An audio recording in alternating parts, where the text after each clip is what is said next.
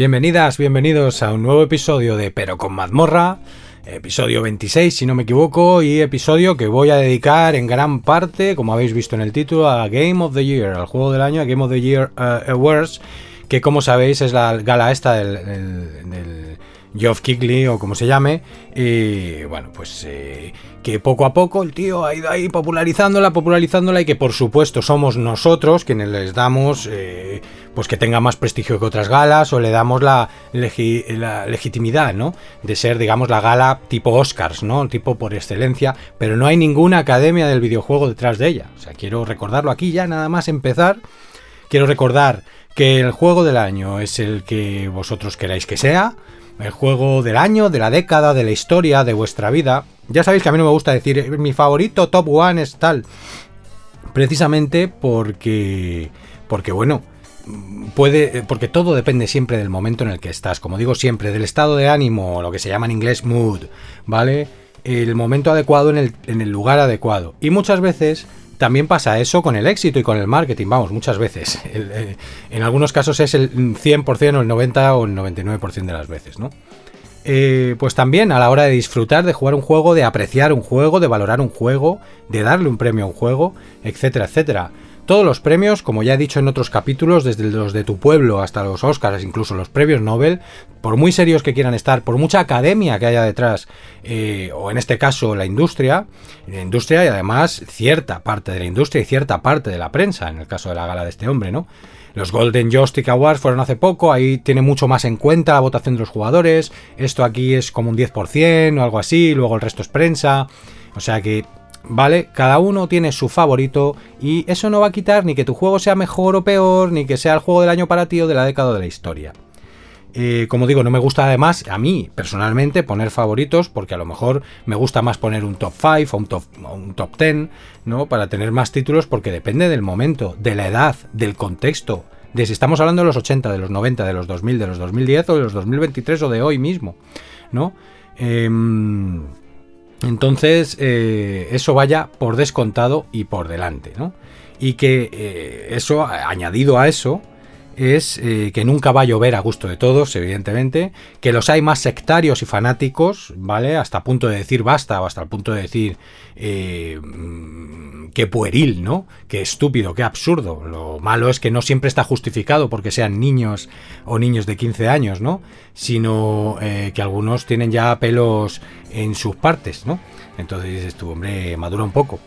Y eh, luego lo que os digo, la legitimidad de la, de la, gala, que bueno, poco a poco se va haciendo con ella, pero que no tiene ninguna academia del videojuego detrás. Y aunque lo tuviera, también sería un escaparate de marketing para vender lo que la academia quisiese. Y la academia muchas veces es eh, sinónimo de industria, ¿no? La academia del cine es la industria del cine. O sea, te quiero decir, esto es la industria del videojuego, pero tampoco es toda ella. O sea, que más INRI todavía.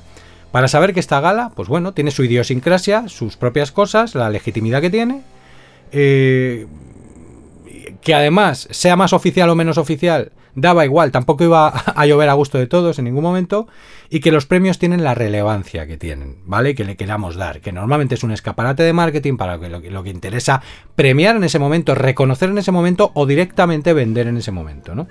Y esto es tanto si sale el que te gusta a ti como el que no, como si no, ¿vale? Eh, hay años donde se puede hablar de claros robos, Em, porque algo objetivamente, o todo lo objetivamente, que claro que está, es imposible la objetividad, lo que queráis, ¿no? Pero con datos, con argumentos, que es con lo que hay que ir siempre, no solo con opiniones. Opiniones todos tenemos una, pero no tiene por qué ser ni respetable, ni verdadera, ni tiene argumentos, ni se sostiene en nada. A ver si lo aprendemos ya, en este y en todos los demás temas, sobre todo en los importantes de la vida, ¿no? Eh, y otra cosa son los argumentos que se pueden contraargumentar. Los argumentos tampoco son verdades universales, son argumentos que digamos se sostienen en un desarrollo, en unas pruebas, en unos hechos, en, un, desarrollo lógico, razonable, ¿vale? Y se deben contraargumentar con argumentos exactamente igual. Y ahí cada uno luego saca sus reflexiones, sus, sus criterios, etcétera, ¿no? Y hay veces, pues, que hay más unanimidad, más, más, más eh, otras veces hay más debate, ¿no? A veces más consenso, a veces menos. Eh, sobre lo que, entre muchas comillas, objetivamente, debido a esos argumentos, esos hechos, es básico, ¿vale? Como decíamos hasta hace nada y como sigue diciendo la gente de mi época, pues es de primero de GB, ¿no? Em, lo digo porque ya han cambiado todos los sistemas educativos y a mí me escucha gente de todas las edades.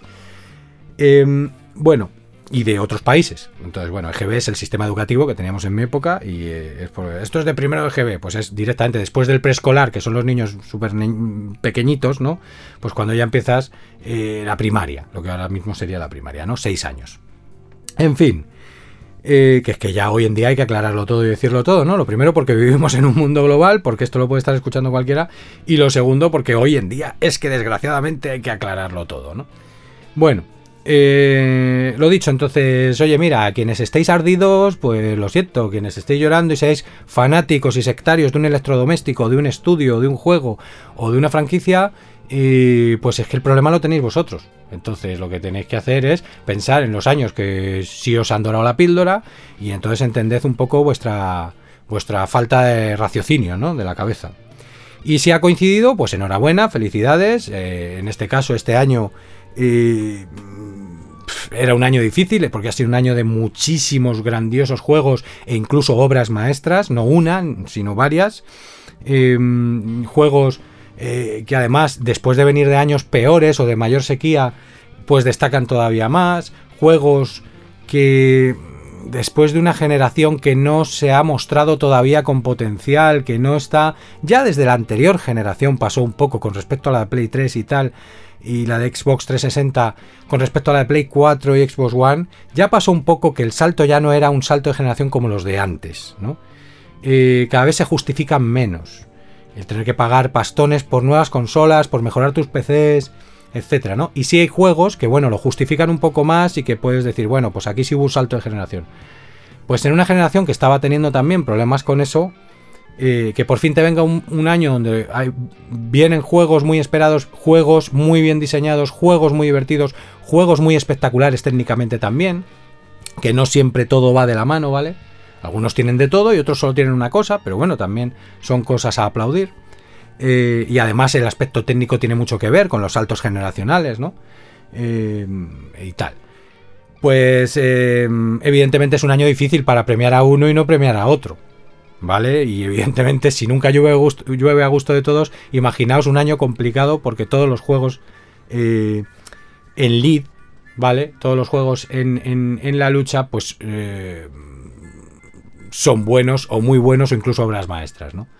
Y además juegos diferentes, para diferente público, diferentes personas. Algunos sí que son compartidos entre la misma persona, sobre todo si esa persona es de mente abierta, tiene la posibilidad y la suerte de tener varias plataformas y eh, de tener varios juegos, ¿no? Porque hay que entender también la economía de todo el mundo, la economía del tiempo, no solo del dinero de todo el mundo, etcétera pero también la cerrazón de mente y las especializaciones, ¿no? Yo es que solo juego juegos de este tipo, tal, tal, tal, tal. Pues eso también uno se autolimita. Oye, respetable si lo haces con todas las de la ley y con toda tu, voluntariedad y, porque eres así y ya está. Em, pero bueno, es una limitación. Y eh, luego hay gente que le da a todo, ¿no? Entonces, pues en función de cómo seas, pues vas a disfrutar más de los videojuegos y de los juegos y de la vida en general o menos. Em, sobre todo a la hora de premiar esos juegos, ¿no? Y lo dicho, con la relativización que hay que hacer eh, de los premios, de, de, cuando tienes que ponerle a alguien o algo una medallita y al otro no se la pones y en otro orden de cosas, en otra escala de cosas, para otra gente, ese otro alguien se la merecía igual o más, ¿no? O sea, te quiero decir, eso pues eh, da igual, cuando sale el que te gusta y cuando sale el que no te gusta. Bueno, todo esto es de perogrullo, está claro, pero bueno, lo aclaro aquí para que se sepa que yo ahora no le voy a dar una importancia a esta gala brutal, ni al premio, por mucho que yo sí esté de acuerdo con el premio de este año, porque, como digo, creo que objetivamente a veces está más claro. Este año no era uno de los que estaba más claro, como acabo de decir, y aún así yo lo tenía claro, siendo fan absoluto de Zelda Tears of the Kingdom. ¿Vale? Que no soy sospechoso, ¿vale? Esto lo digo para... porque estamos viendo unas lágrimas tremendas de niños, y si no son niños, se comportan como niños, por el tema de Zelda, no sé qué, eh, tienes que aguantar que hablen de robo y de historias, no, perdona, ¿sabes? Eh, mm, vamos a ver. ¿sabes? Que se entiende, ¿vale? Igual que se entendió cuando Red Dead Redemption 2, con God of War y tal y cual, ¿no? A mí me parecía objetivamente que Red Dead Redemption 2 era lo mejor, no de ese año, de la década, ¿no? Pero bueno, eso también tienes que comprender que hay gente que no toca ese juego con un palo, que puede ser objetivamente brutal en todos los aspectos, pero God of War tampoco es una mierda de juego, ¿entiendes? Y, bueno, pues ya no solo God of War, sino quien hay detrás, Sony tiene mucho que decir, y los premios son escaparate, y no sé qué, no sé cuántos. Bueno, pues ahora la industria ha decidido que lo que hay que reconocer, que lo que hay que vender, que lo que hay que darle caña es a Baldur's Gate 3, es al rol eh, clásico, al CRPG por turnos, y, tal. Pero bueno, de eso hablaré después. Cuando, cuando hable de Baldur's Gate 3 y el por qué ha ganado em, el Game of the Year. Porque, bueno, pues lo digo ya, ha ganado el Game of the Year 2023, Baldur's Gate 3, que estaba cantado, que era mi favorito para que lo ganase. E insisto, no siendo yo sospechoso de no haber dicho aquí, lo tenéis ahí en el podcast, que Zelda Tears of the Kingdom era el señor videojuego y lo sigo manteniendo, ¿vale? Eso no quiere decir que eh, al ser el señor videojuego es más videojuego o es mejor que Baldur's Gate 3. No, quiere decir que es el señor videojuego. Es decir, si tú tienes que definirle a alguien, oye, que es un videojuego, perfectamente lo puedes hacer con Baldur's Gate 3 y perfectamente lo puedes hacer con muchos otros, pero perfectamente lo puedes hacer con Zelda Tears of the Kingdom y además con mayúsculas, sacando pecho, diciendo, es que te vas a divertir, es que no vas a parar de jugar, es que no vas a parar de encontrar cosas que hacer y además preciosista y lo otro y lo demás allá. Os animo a escuchar el, episodio de, Zelda Tears of the Kingdom, ¿no? Eh, eh, y ahí tuviste también que oír en, ese momento que si era una DLC del Breath of the Wild, pero bueno, ¿desde cuándo llamamos a las secuelas DLCs? ¿Entiendes? Es que si es que el analfabetismo funcional campa sus anchas en internet cada día más es que ya está bien, ¿sabes? Es que es lo que hay, ¿no? Pero la gente con dos dedos de frente, pues suele hablar menos, suele poner menos contenido, e incluso aunque hable bastante y tenga contenido, incluso aunque lo haga precisamente por contrarrestar las voces estúpidas que tiene que oír todos los días, pues va a hacer siempre menos ruido, va a tener menos morbo que el que dice una estupidez.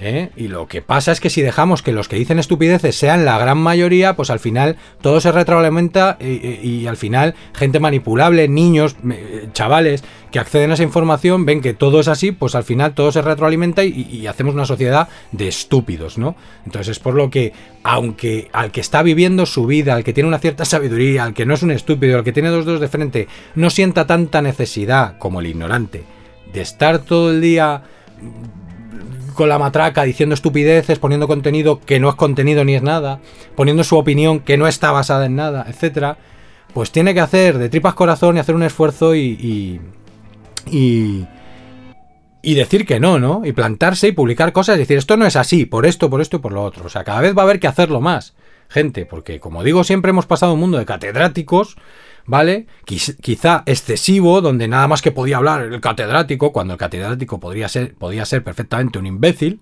¿vale? Por muchas carreras que tuviese, por muy bien que hablase, y por mucho que comparado con los analfabetos funcionales de ahora fuera la leche, ¿no? Y que tuviera y mereciese un respeto a su opinión.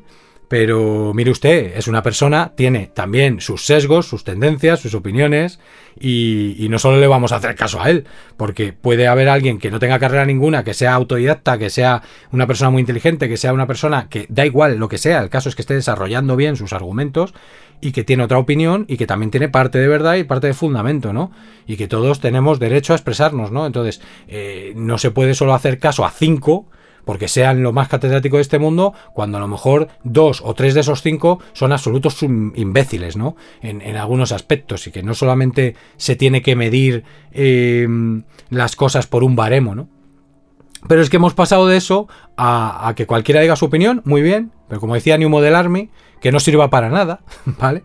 Y aparte, o sea, que te creas estúpidamente libre, y aparte, muy bien, que se exprese todo el mundo, pero en una sociedad y en una educación absurda eh, donde lo que más tiene seguidores, lo que más se escucha, lo que más se apoya con clics y sin clics, simplemente apoyándolo, lo que más morbo da, lo que más ruido hace, es el analfabetismo funcional, la opinión sin fundamento, el sacar de contexto cosas, el no saber leer entre líneas, el no saber leer en algunos casos, el quedarte con el titular, el fake news, el, eh, ¿entiendes? O sea, la estupidez directamente y tal. Si es de lo que viven los medios de comunicación y las redes sociales e internet no dejan de serlo.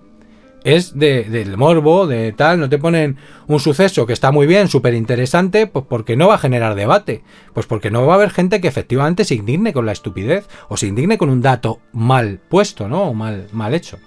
Y, y esto, todo esto es lo que poco a poco tendremos que cambiar si queremos un mundo más limpio, ¿vale? Porque si no, esto ya es el caos y una locura y lo va a ser mucho más, ¿no? Em, evidentemente, cuando te alejas del ruido de Internet, que es el gran bar de Internet, como lo llamo siempre, las cosas se apaciguan, ¿no? En el día a día. Pero la procesión va por dentro y al final esa sobreinformación fatal manipulada y fatal asimilada por nuestros cerebros es que es grave, porque no solamente está científicamente demostrado que, te, que está modificando nuestros cerebros para peor, sino que al no asimilarla, o sea, como digo, la procesión va por dentro y hace que cambiemos nuestras opiniones, nuestras cosas, al final vivamos peor, tengamos muchísimo más estrés, que, evidentemente y científicamente demostrado que evidentemente va a afectar a nuestra salud y por lo tanto, fijaos, no es solamente es que sea grave, es que es incluso hasta mortal, ¿vale? Entonces, eh, eh, pues bueno, pues lo dicho, eh, vamos a empezar ya sin, más dilación para poder meternos precisamente con quienes nos tengamos que meter y para poder meternos en, en lo que más me voy a meter, que es en los temas, pasando de boca chanclas em, y tal. Entonces, hablaré del, del tráiler del GTA 6, ¿vale? Del Grand Theft Auto 6. Eh, hablaré de qué estoy jugando eh, ahora, porque tengo algunos comentarios que decir sobre juegos, etcétera, etcétera. O sea, que no pensáis que va a ser monográfico solo de la, de la gala, porque la gala tampoco os voy a hacer, ya sabéis que esto os hablo de colega a colega, de tú a tú. Quien quiera un análisis tiene mil streamers, mil vídeos, mil artículos y tal, ¿vale? Y de hecho le animo a ver vídeos de los trailers que voy a hablar yo aquí, de los juegos, de, cosas, ¿no? Eh, entonces yo voy a hablar de los juegos que más me han, de los juegos que se han anunciado, pero de puntillas, hablaré solo y haré algún comentario de los que a mí, en mi opinión, me han interesado más. A vosotros puede que os interesen otros. Em, os comentaré los ganadores, porque aquí así ya lo tenéis eh, quienes escuchéis este podcast. Y, y hablaré de alguna cosa más. Y de alguna polémica más, ¿no? Que acabo ya de dedicarle bastantes minutos. Pues sin más, vamos a ello em, a The Game Awards 2023.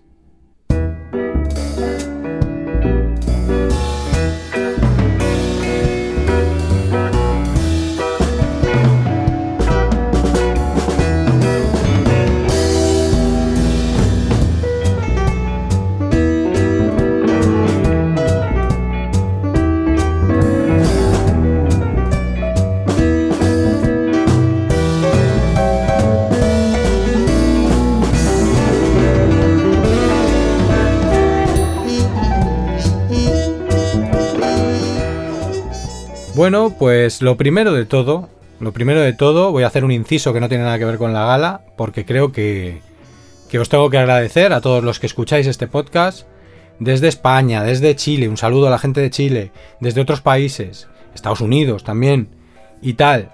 No, no somos tropocientos, no os creéis que me estoy dando ínfulas aquí de tal y cual. Pero bueno, la cosa ha ido eh, increciendo, ¿vale? La cosa ha ido creciendo. Así que a todos los que lo habéis descubierto de nuevas, a todos los que lleváis desde el principio, muchísimas gracias, ya me uséis como somnífero o realmente eh, pues aprendáis cosas nuevas y os sirva esto de entretenimiento y demás, por las razones que sean, sobre todo los que lo escucháis hasta el final, eh, por fascículos o como sea, eh, muchísimas gracias, sin duda... esto lo hago por amor al arte, como bien sabéis, y, y, os hablo de tú a tú, así que podemos tratarnos como colegas perfectamente. Y, oye, pues todo, todo ese interés, todo ese reconocimiento eh, que he obtenido mediante las estadísticas de Evox, de, Spotify y tal, pues eh, que eran a cada cual mejor, pues a uno le sientan bien, hombre. Siempre le motivan para seguir haciendo esto. Eh, y, y, bueno, pues que vayamos creciendo, pues eh, darán más ganas de hacer más, pero con mazmorra, ¿no? Y de hablar de más temas y de hablar de más cosas, eh, quizá mejorar en un futuro, cambiar formatos, historias, todo eso, pues en función del interés y en función de, vuestro apoyo. Como os digo siempre, acordaos, quienes no lo hayáis hecho ya, por supuesto muchísimas gracias a quienes sí lo habéis hecho, eh, de emplear 10 segundos de vuestro tiempo, que muchas veces lo empleamos para gente que no lo necesita en absoluto, em, en darle a suscribir en Evox, en Spotify, eh, para, sobre todo porque yo no soy regular y para que sepáis cuando estoy subiendo un directo, pero también para apoyar. Eh, ya más allá de los likes y tal, que también llevan segundos, pero bueno, que es suscribirse, suscribirse al canal de YouTube y Twitch, eh, arroba pero con mazmorra, está claro que no, que no subo apenas nada, pero bueno, para cuando lo suba, tal. Y darle a seguir, más allá de los likes, ya os digo, en arroba pero con mazmorra, en Twitter, Instagram, Facebook, sobre todo en Twitter, pues poder interactuar, ¿vale? Que me contéis vuestras eh, críticas constructivas desde el respeto y vuestras opiniones y, pueda, bueno, pues podamos hablar de videojuegos, que es de lo que se trata. Arroba, pero con mazmorra.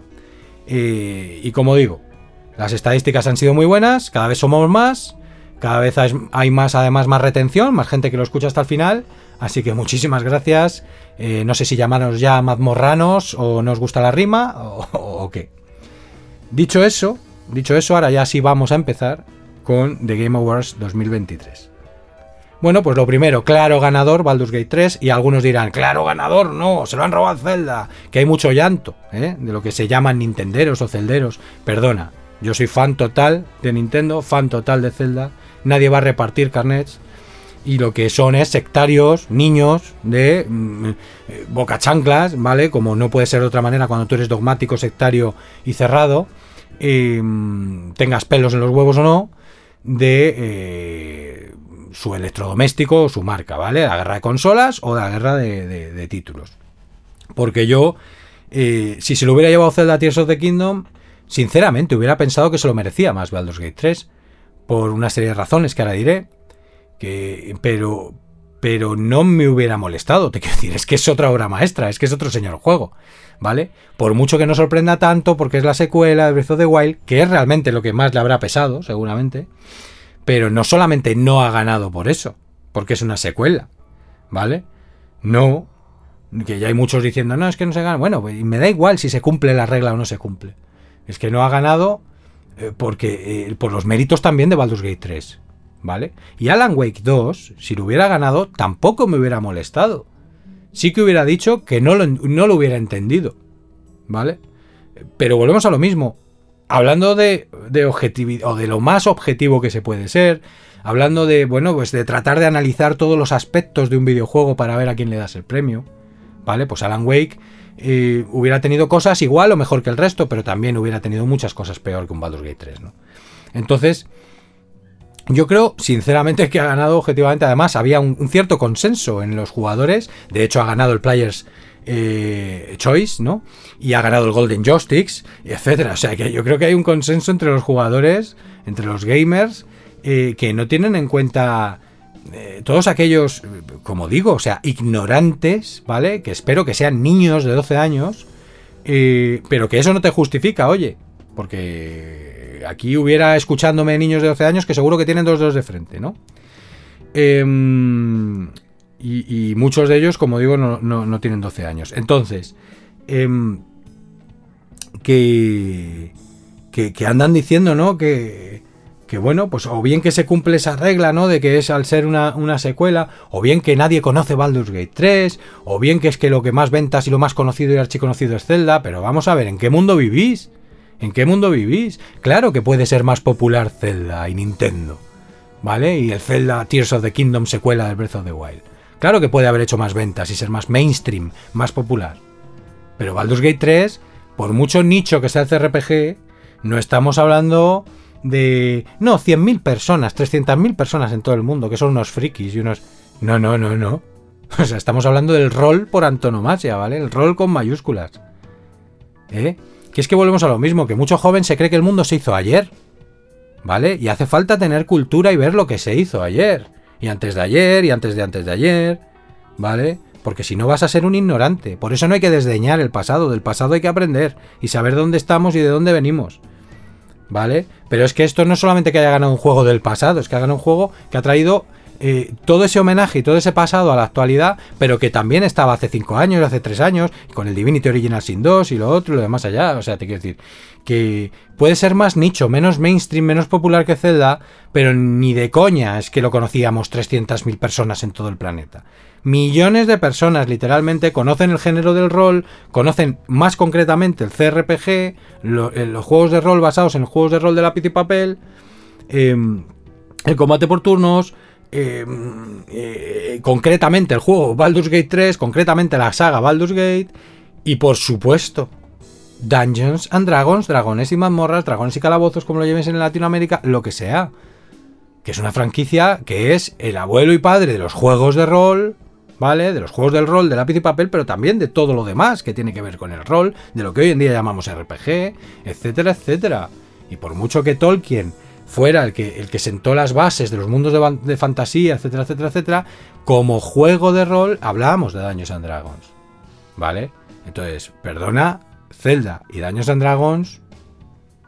Mmm, ¿Entiendes? Estamos hablando de pináculos totalmente archiconocidos eh, etcétera. Que en el mundo de los videojuegos, Zelda y Nintendo y tal, sea más mainstream, más popular, venda mucho más que una saga como Baldur's Gate, y ya ni te cuento como un estudio como Larian, em, y que el género del CRPG, etcétera, etcétera, eso no quiere decir que no haya millones y millones y millones de, game, de gamers y de casuals también que conocen no solamente la saga Baldur's Gate, sino Dungeons and Dragons, que lo llevan al mundo digital, que, conocían Baldur's Gate 3, etcétera, etcétera. Además, un juego que lleva años en Early Access, ¿vale?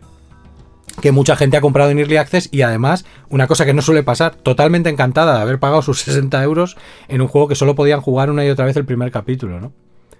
Y que luego cuando ha salido el juego han tenido que empezar de cero. Y todos encantados. ¿Me entiendes? O sea, es que vamos a ver. Entonces, eh, por favor, eh, no hagáis tanto alarde de ignorancia, que no hace falta. ¿Sabes? Por favor. Bueno. Eh, entonces, bueno, pues yo creo que merecidísimo y que hay un consenso, insisto, eh, más allá de sectarios, porque además otros años ves más guerra encarnizada y más debate, y más tal entre sectarios y no sectarios, ojo, y debate entre no sectarios. Eh, que te pueden argumentar más, pueden ser más razonables, ¿no? Aunque al final estén hablando de la nada, ¿no? Y de algo eh, subjetivo y relativo como un premio. Que además no va a hacer que tu juego para ti sea el Game of the Year y sea el, mejor juego, ¿no? Y que, y que, los méritos de Baldur's Gate no le demeritan a, no le quitan, no le restan méritos al Zelda Tears of the Kingdom, ni al Alan Wake 2, ni al Final Fantasy XVI, ni al Spider-Man 2, etcétera, etcétera. Claro, ahora la guerra de consolas, eh, imaginaos, ¿sabes? Spider-Man 2, que estaba nominado a 7 nominaciones, muchos diciendo que era el más nominado y no se ha llevado ningún premio, y no es el más nominado, había juegos con 8 nominaciones, ¿no? Em, y no se ha llevado ningún premio, pues sí, es un castigo a Sony, hay que reírse de Sony, hay que no sé qué. Pues no, pero ya no solo es que eh, es que sea la segunda parte y los que quieren imponer esa regla de segundas partes y no sé qué, está claro que ya no sorprende como antes. Está claro que es lo mismo de siempre, muy espectacular, muy bien hecho. Desde luego quienes lo jueguen lo disfrutarán como cerdos, quienes además sientan un... Eh, eh, les encante la temática, pues igual que en el resto de videojuegos, igual que el Zelda, igual que Baldur's Gate 3, igual que Land Wake, ¿sabes? El que les encante Spider-Man, pues lo disfrutarán más. Quienes les encante un poco menos Spider-Man, aún así disfrutarán de un gran juego. Y habrá gente que no lo toque con un palo. Ya no solamente porque no tenga la plataforma de Sony, que evidentemente es lo que pasa también con los exclusivos, sino eh, porque ya no sorprende tanto, porque es otro juego de Spider-Man. ¿Vale? Increíble, tremendo, siempre te lo pasas muy bien, sobre todo esos juegos es yendo con las lianas para aquí para allá y va a ser un peliculón de Marvel. Pero es que em, ya está, ¿no? Entonces es normal, es normal que no se haya querido premiar eso y seguir con eso, es normal porque todo tiene un principio y un fin, es normal que, que, no se llevan ningún premio, porque además este año es un año muy difícil, es que han salido verdaderas obras maestras, que yo creo que además están por encima de, hacer otra vez lo mismo, ¿no? De los grandes AAA de la industria como es Spider-Man 2, ¿no? Em, en el caso de Resident Evil 4, eh, remake es un remake. No, es que ahora vamos a poner la regla que un remake no se puede llevar al Game of the Year. Pues a lo mejor en un año que no salga nada sí se lo lleva. Un remake que hayan cambiado mucho el juego y lo hayan remozado tantísimo como el Resident Evil 4, ¿no? Eh, pero está claro que no, no puede tener la misma envergadura que una nueva IP que, que traiga más cosas a la palestra o que una secuela que traiga más cosas a la palestra que, un remake, ¿no? Que está al fin y al cabo un juego que ya se hizo haciendo lo mismo, remozándolo tal, lo puede hacer mejor, peor, hacer más digno de un Game of the Year o menos digno de un Game of the Year. Yo creo que incluso la nominación a Game of the Year de Resident Evil 4, aunque entendible y respetable, yo creo que ahí hubiera cabido más algo arriesgado, ya no solo como Hi-Fi Rush, eh, sino, sino que perfectamente hubiera podido estar, yo que sé, cualquier otra IP de las que han salido este año, ¿no? Eh, antes que Resident Evil 4 por ser un remake. Pero bueno, todo esto ya son opiniones sobre los remakes, que ya sabéis que yo eh, eh, no estoy en contra de ellos, ni mucho menos. De hecho, los juego, me los compro y me gustan, como ahora diré. Eh, todo esto entre comillas. Me los compro, los juego y me gustan, entre comillas, ¿vale? O sea, me compro uno, juego a uno, porque me guste mucho. ¿Vale? O me compro una edición en Enhanced Edition, ¿vale? Una edición mejorada de un juego de hace 20 años. Porque merece la pena porque lo compre con el precio a filosofía pero con mazmorra, a precios bajos, porque lo hayan remozado o cambiado lo, suficiente, porque hay verdaderos bodrios, ¿no? Porque no sea un simple remaster, etcétera, etcétera, etcétera. Porque esto no sea ahora la... Mira, aprovecho aquí para decirlo. Lo iba a decir cuando iba a hablar de Death Space, pero aprovecho aquí para decirlo, que esto no sea ahora la nueva moda, ¿vale? Eh, para no arriesgar de la industria. Ahora me dedico a sacar remaster, remakes, reboots para no arriesgar, entonces le voy a dar mil vueltas a lo mismo. Pues oye, yo no estoy en contra de que lo saques, pero no que sea la nueva moda y el, nuevo, digamos, el nuevo rumbo, ¿no? La excesividad, eso es lo que trato de, Esa es mi crítica, eso es lo que trato yo de evitar desde mi individualidad, ¿no? Desde mis responsabilidades y mis acciones como consumidor, como videojugador.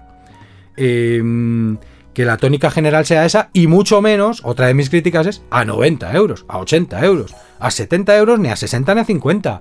¿Entiendes? No, porque es un juego que ya estaba hecho, que es cierto que lo has podido cambiar muchísimo y tal. Bueno, pues en función de cómo lo cambies podrás acercarte a 50 euros. Pero desde luego no más. ¿Vale? Y ya está, y en relativamente poco tiempo, 2-3 años, lo puedas conseguir a 20. Bueno, pues perfecto. Siendo respetable quien se gaste 80 euros en un remake porque le guste mucho, es su juego favorito, todavía mejor si no lo ha jugado nunca, pues ahí tiene más sentido. Entonces, si yo no digo que no tenga un mercado, yo no digo que no se pueda hacer, yo no digo que no sea respetable quien se gaste 80 o 60 euros en un remake, em, y, yo no te digo nada de eso, yo lo que te digo es que a mí no me gusta ni que se vuelva la nueva tónica para no arriesgar, ni que. Y entonces saquen a expuertas nada más que remake en vez de estar haciendo otras cosas mejores, ni que lo saquen a 80, 60 pavos ni que encima no te cambien apenas nada, ¿no? Que eso ya es, eso ya es ciertos, ¿no? Eh, concretos títulos que ya hacen la guinda del pastel, ¿no? Que encima te lo sacan y es guarrillo, ¿no? Em, que se atente contra el retrojugar los originales de esta manera, ¿no? Con una excesividad, etcétera, ¿no? Con eso me meto yo, simple y llanamente, simple y llanamente y efectivamente que le quite el reconocimiento del escaparate, aunque sea el escaparate de la industria, le quite el reconocimiento, la nominación e incluso el premio a un juego que ha arriesgado, que es una nueva IP, que trae otras cosas a la palestra que no rescatar un juego antiguo, ¿no? Entonces, bueno, aún así, bueno, a mí no me molestaba la nominación de Resident Evil 4 ahí, ya como ya os digo, eh, ha impactado mucho este año, es un año difícil, bueno, pues eh, también está en representación de los remakes que ha habido, ¿no? En vez del Death Space, pues ha estado el, Resident Evil 4, que supongo yo que es mejor remake.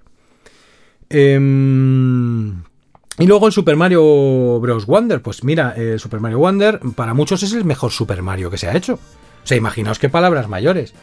Pero bueno, si Nintendo le hubiera querido, querido dar eso y que hubiera competido realmente con el Game of the Year, el marketing hubiera sido de otra manera, ha salido un año difícil. Oye, Nintendo y Super Mario no están por encima de un año difícil.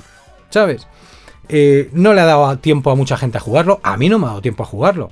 Estoy saturado de títulos que incluso he pillado de salida en contra de mi voluntad y en contra de, sé, en contra de mi voluntad. Quiero decir, en contra de lo que suele ser mi tónica general y la filosofía, pero con mamorra. Entonces este año, como ha sido el año que ha sido, he pillado muchos juegos de salida, más de la cuenta, ¿no? Y he pillado muchos juegos eh, casi de salida a mejor precio, ya pudiendo aplicar la filosofía pero con mazmorra. Eh, y he pillado aún así eh, juegos más antiguos aplicando total y absolutamente mi filosofía, ¿no? Pero que en vez de pillar un juego de salida he pillado dos o tres, ¿vale? dices tú, oh, oh, qué diferencia. Bueno, pues es una gran diferencia. Es el triple. Es el 300%, ¿vale? Son 60 eh, y otros 60, pues 120, 100, 120 euros más o 130 euros más, ¿vale? Que un año normal, donde pillo uno de salida y el resto a lo mejor son de hace un año, ¿eh? Que no es que sean todo el resto retrojugar, ¿vale? A lo mejor son de hace un año, de hace dos, pero ya los pillas a 20 euros, a menos, a 10, a 5, vas tratando de pillar la mejor oferta. Son juegos que se te han quedado en el tintero, que merece la pena tener, que merece la pena jugarlos. Y sobre todo lo más importante, que te apetece, ¿no? Y tal. Entonces este año, que si el Zelda 3 of the Kingdom, que si el Baldur's Gate 3, ¿sabes? Que no me he esperado. No me he esperado. Que si el Dead Space Remake, que es cierto que ese lo he pillado a un precio que si no, no lo hubiera pillado ni de coña. Que aquí va hilando con esta crítica que hago, ¿no? Entonces, eh, pero bueno, no deja de, de ser juegos que, también me saturan mi tiempo, ¿no? Y que me impiden jugar otros juegos que llevo jugando desde el tintero, tal, tal, tal. Estoy pagando Game Pass, pues ahí también me entra el Starfield día 1, eh, tal y cual, pero leñe, te voy a pagar la suscripción, que muchas veces me he planteado dejar de pagarla, precisamente porque estaba saturado y jugando a juegos de pago, ¿no? Entonces, al final... No, es que es gratis en Game Pass. No, gratis no es. Te entra desglosado en la, en la suscripción. Te puede parecer más gratuito porque tienes tantísimo contenido y buena calidad y días y lanzamientos de día 1 que dices, y gratis tengo el, Starfield, es decir, que no tengo que pagar más allá de la suscripción, ¿no? Y, todo esto. Entonces, se unen los que he comprado de salida con los que he comprado hace un año, de, hace un año, con los que he comprado, eh, o sea, con los que me vienen de salida en Game Pass, desglosado en la suscripción, se junta, entonces resulta que este año, ya más allá de lo económico, estrictamente económico, no solamente lo has duplicado, sino que has jugado muchos más juegos de salida que lo que es normal, ¿no? Y aún así se me quedan en el tintero un montón. Es que ha habido saturación este año. Ya lo he dicho en otros, en otros episodios. Que este año, bueno, es que se ha retrasado 2024-2025. ¡Ay, que se retrase! Otro año a lo mejor dices, ¡ah, qué putada! Pero aquí, ¡ay, que se retrase! Que se retrase, que no puedo más. Pero ya no por dinero, por tiempo. O por las dos cosas, ¿no? Y encima ¿Qué voy a desdeñar? Todo lo que estaba en el tintero en 2022, 2021, 2020, 2018, 2019. ¿Sabes? También quiero jugar juegos de esos. Porque ahora están a buen precio y merece la pena mi tiempo, merece la pena quitarme ya la espinita o me apetecen o tal, ¿no? Que los voy a desdeñar, porque tal. Bueno, pues ahora lo que ha pedido es una acumulación tremenda de juegos en el tintero, no solamente una acumulación de tremenda de juegos jugados este año. Y 2024 pues pinta más relajado, menos mal, menos mal, Fíjate que es contraproducente, pero no, es que no. La accesibilidad también es contraproducente. Eh, pero no pinta mal, no pinta tampoco un año de sequía, ¿eh? O sea, tiene ahí verdaderos juegazos que salen el año que viene. Y tal.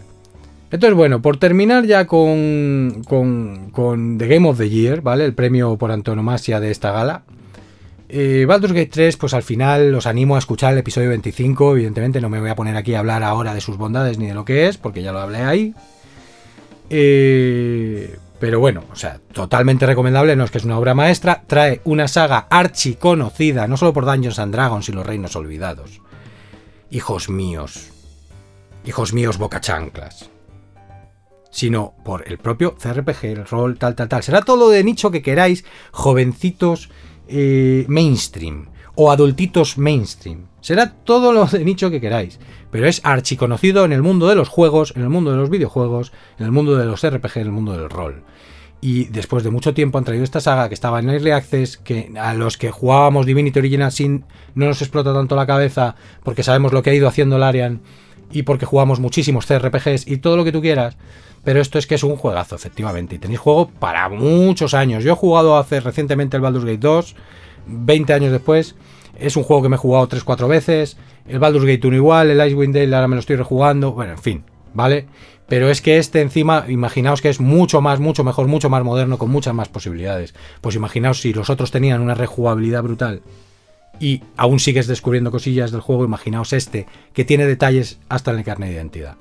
Entonces, eh, el Zelda Tears of the Kingdom también. Es un juego que puedes hacer de todo, que sigues descubriendo cosas, que tal y que cual. Pero la rejugabilidad, todavía he tenido que leer que alguno decía, no, pero y el otro es lineal. No, no, si hay alguno lineal, es el Zelda.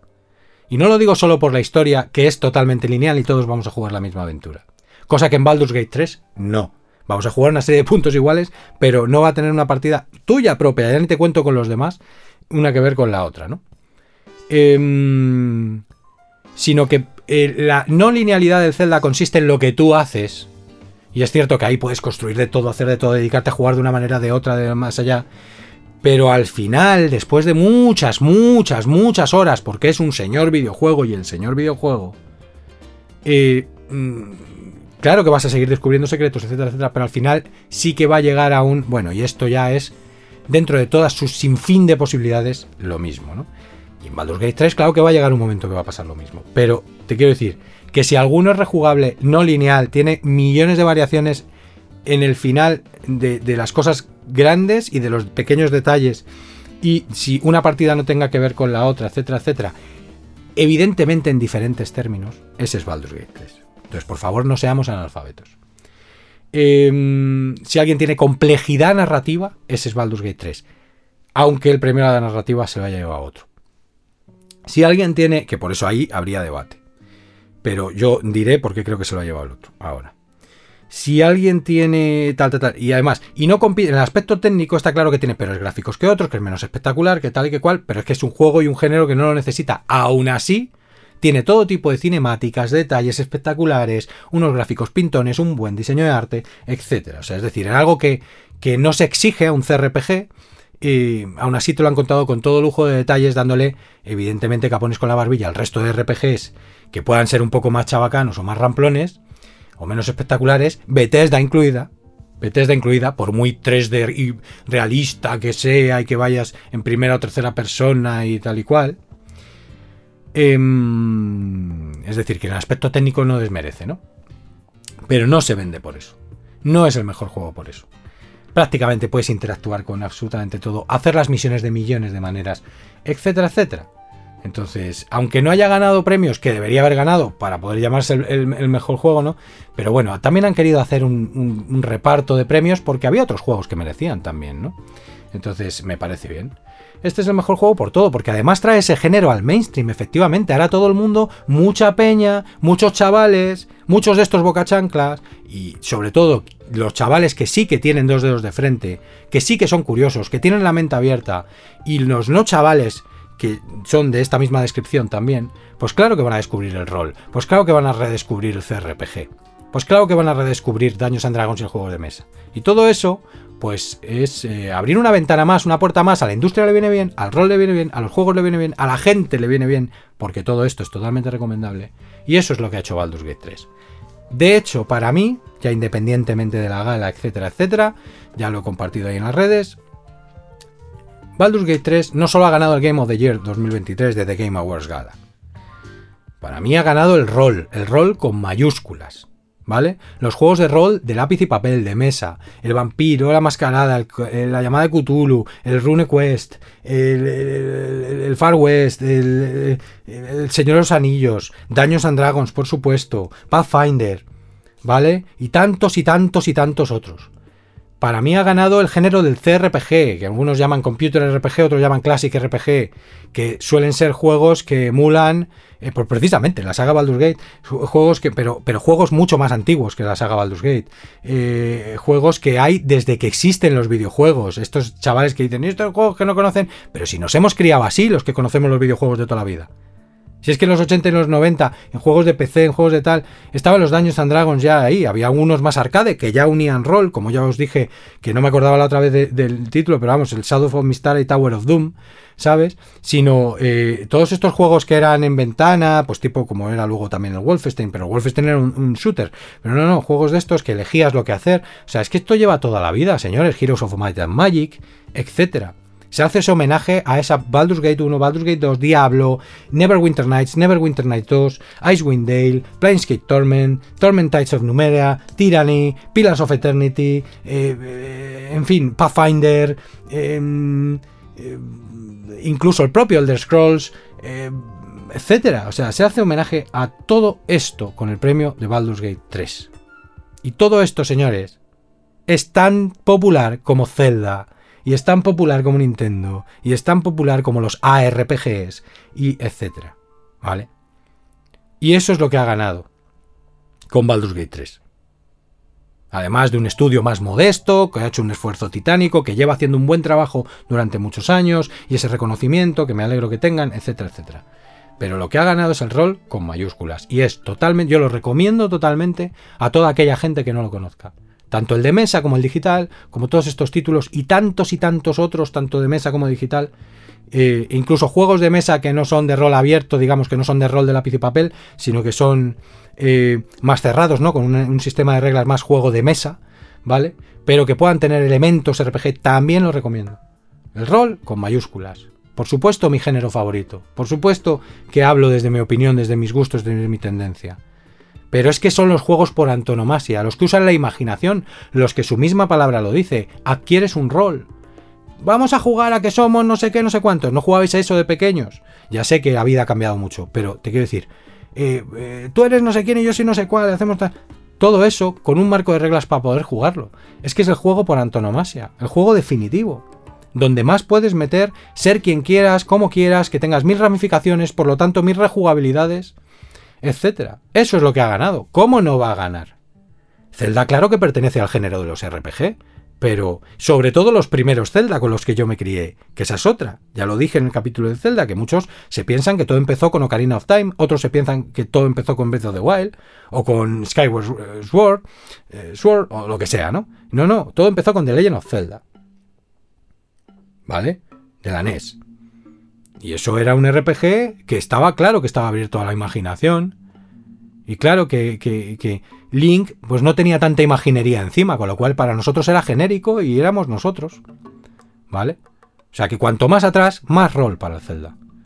Y eso es lo que han retrotraído un poco, eh, como ya dije en su capítulo correspondiente, el Breath of the Wild, Tears of the Kingdom. ¿Vale? Es otro tipo de RPG. ¿Vale? Entonces, mm, y me alegro que sea el señor videojuego si hubiera ganado el Game of the Year, pues perfectamente. Y, me alegro de habérmelo pillado de salida, de recomendarlo muy mucho, de, formar parte de los fans de Zelda y, de todo esto. Y lo que ha ganado es el rol con mayúsculas. Y el hecho de que también estuviera nominado Zelda, pues también aporta el rol. ¿Vale? Y competían con un Super Mario, con un Resident Evil 4 Remake, con un Marvel's Spider-Man 2 y con un Alan Wake 2 que no son rol. Pueden tener algún elemento RPG, pero que no son rol. ¿Vale? Y lo dicho, yo creo que el Super Mario Bros. Wonder, pues si hubiera sido un Odyssey con toda la marketing y con toda la parafernalia, hombre, hablaríamos de un pináculo. Y yo creo que es un juegazo que vamos, que tengo que catar, pero ya. Bueno, nos movemos ya a, a mejor dirección, ¿vale? Que lo ha ganado el Alan Wake 2, que también tengo que agarrar ese juego, pero ya en cuanto pueda, ¿vale? Lo haré con la filosofía, pero con mazmorra, porque estoy súper saturado. Y porque para mí, para mí, me parece, tengo un hype menor, ¿vale? Puedo esperar. He esperado todos estos años, además. El Alan Wake 1 tampoco me, me, deshizo a mí, en, es el mejor del mundo mundial ni nada de eso. Vi que era un buen juego, me lo pasé bien y punto. Eh, y este Alan Wake 2, bueno, apunta unas maneras tremendas. Eh, y desde luego le tengo muchísimas ganas y es el que se ha llevado la mejor dirección. Bueno, se la podía haber llevado Baldur's Gate 3, me parece bien que repartan. Quizá a lo mejor alguien me dice, no, mira, objetivamente es Alan Wake 2 mejor en dirección, pero que incluso ya no solo Baldur's Gate 3, sino que Spider-Man 2, que Super Mario Bros. Wonder, que Zelda Tears of the Kingdom. Bueno, pues es que el, título del premio ya es un poco ambiguo, pero eh, si lo tenemos como que, eh, bueno, pues el que ha dirigido todo eso se está premiando un poco también el diseño, que es yo que como, como creo que debería llamarse el premio. Y claro, lo puede ganar Super Mario, lo puede ganar Zelda y yo creo que ya patina más con los que había, ¿no? Lo puede ganar Baldur's Gate con todo el trabajo que se ha hecho desde Divinity Original Sin 2. Lo puede ganar Alan Wake 2, que es un juego de culto, un juego autor, un juego arriesgado, un juego narrativo, ¿no? Eh, pero que no desprecia la jugabilidad y tal, ¿no?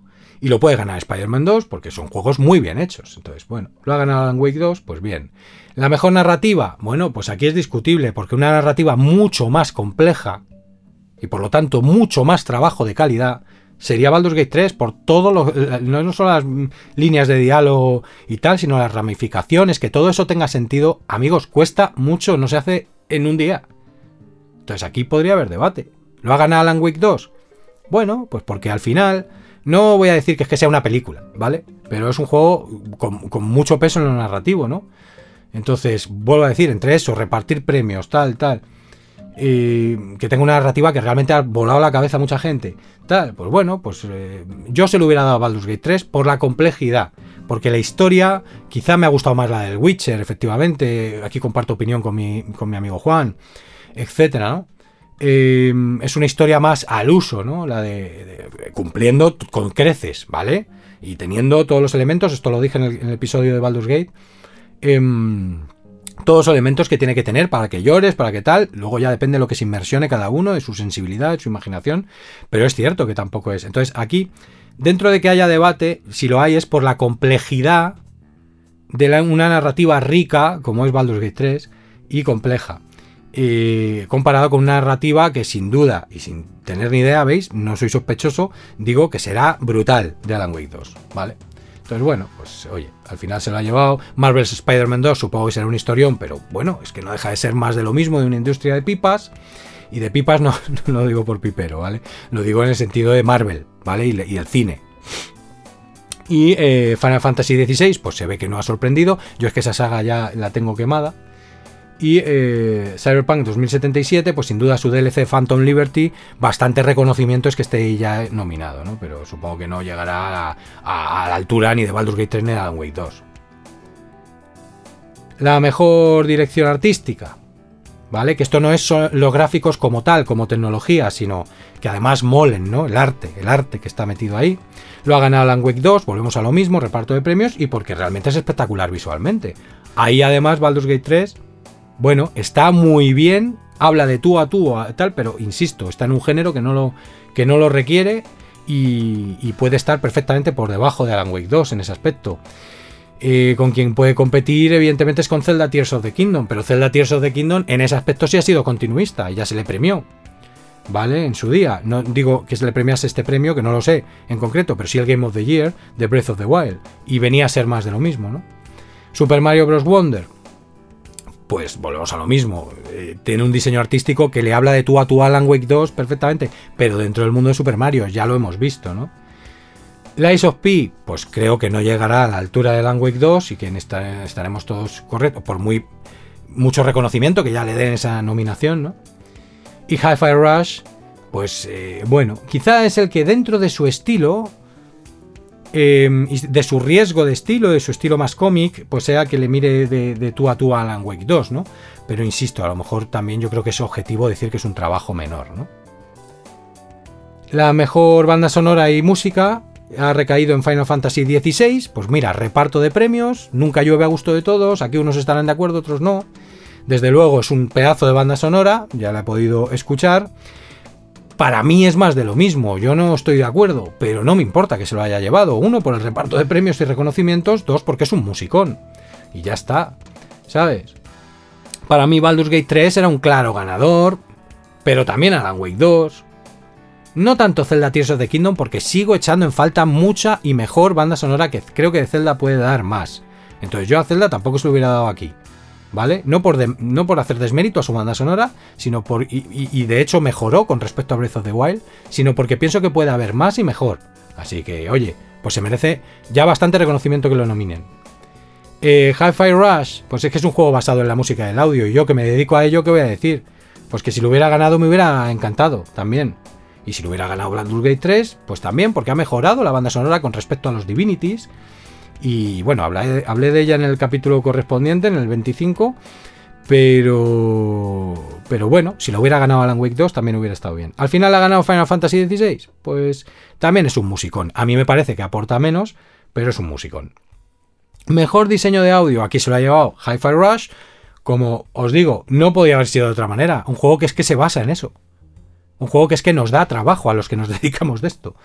Eh, a los que nos dedicamos a esto, ¿no? O sea, es decir, mm, y además un reconocimiento a un juego que ha puesto riesgo sobre la mesa, que viene de ese terreno que, como os digo, nutre el indie, que muchos desdeñan, y, que lo es todo con la música y el sonido, ¿no? Pues por lo menos se ha dejado ahí, eh, se ha llevado el premio de mejor diseño de audio y me alegro, porque aunque lo tengan igual o mejor, Death Space Remake es un remake, Eh, Alan Wake 2 eh, mm, no deja de ser un diseño de audio normal dentro de lo...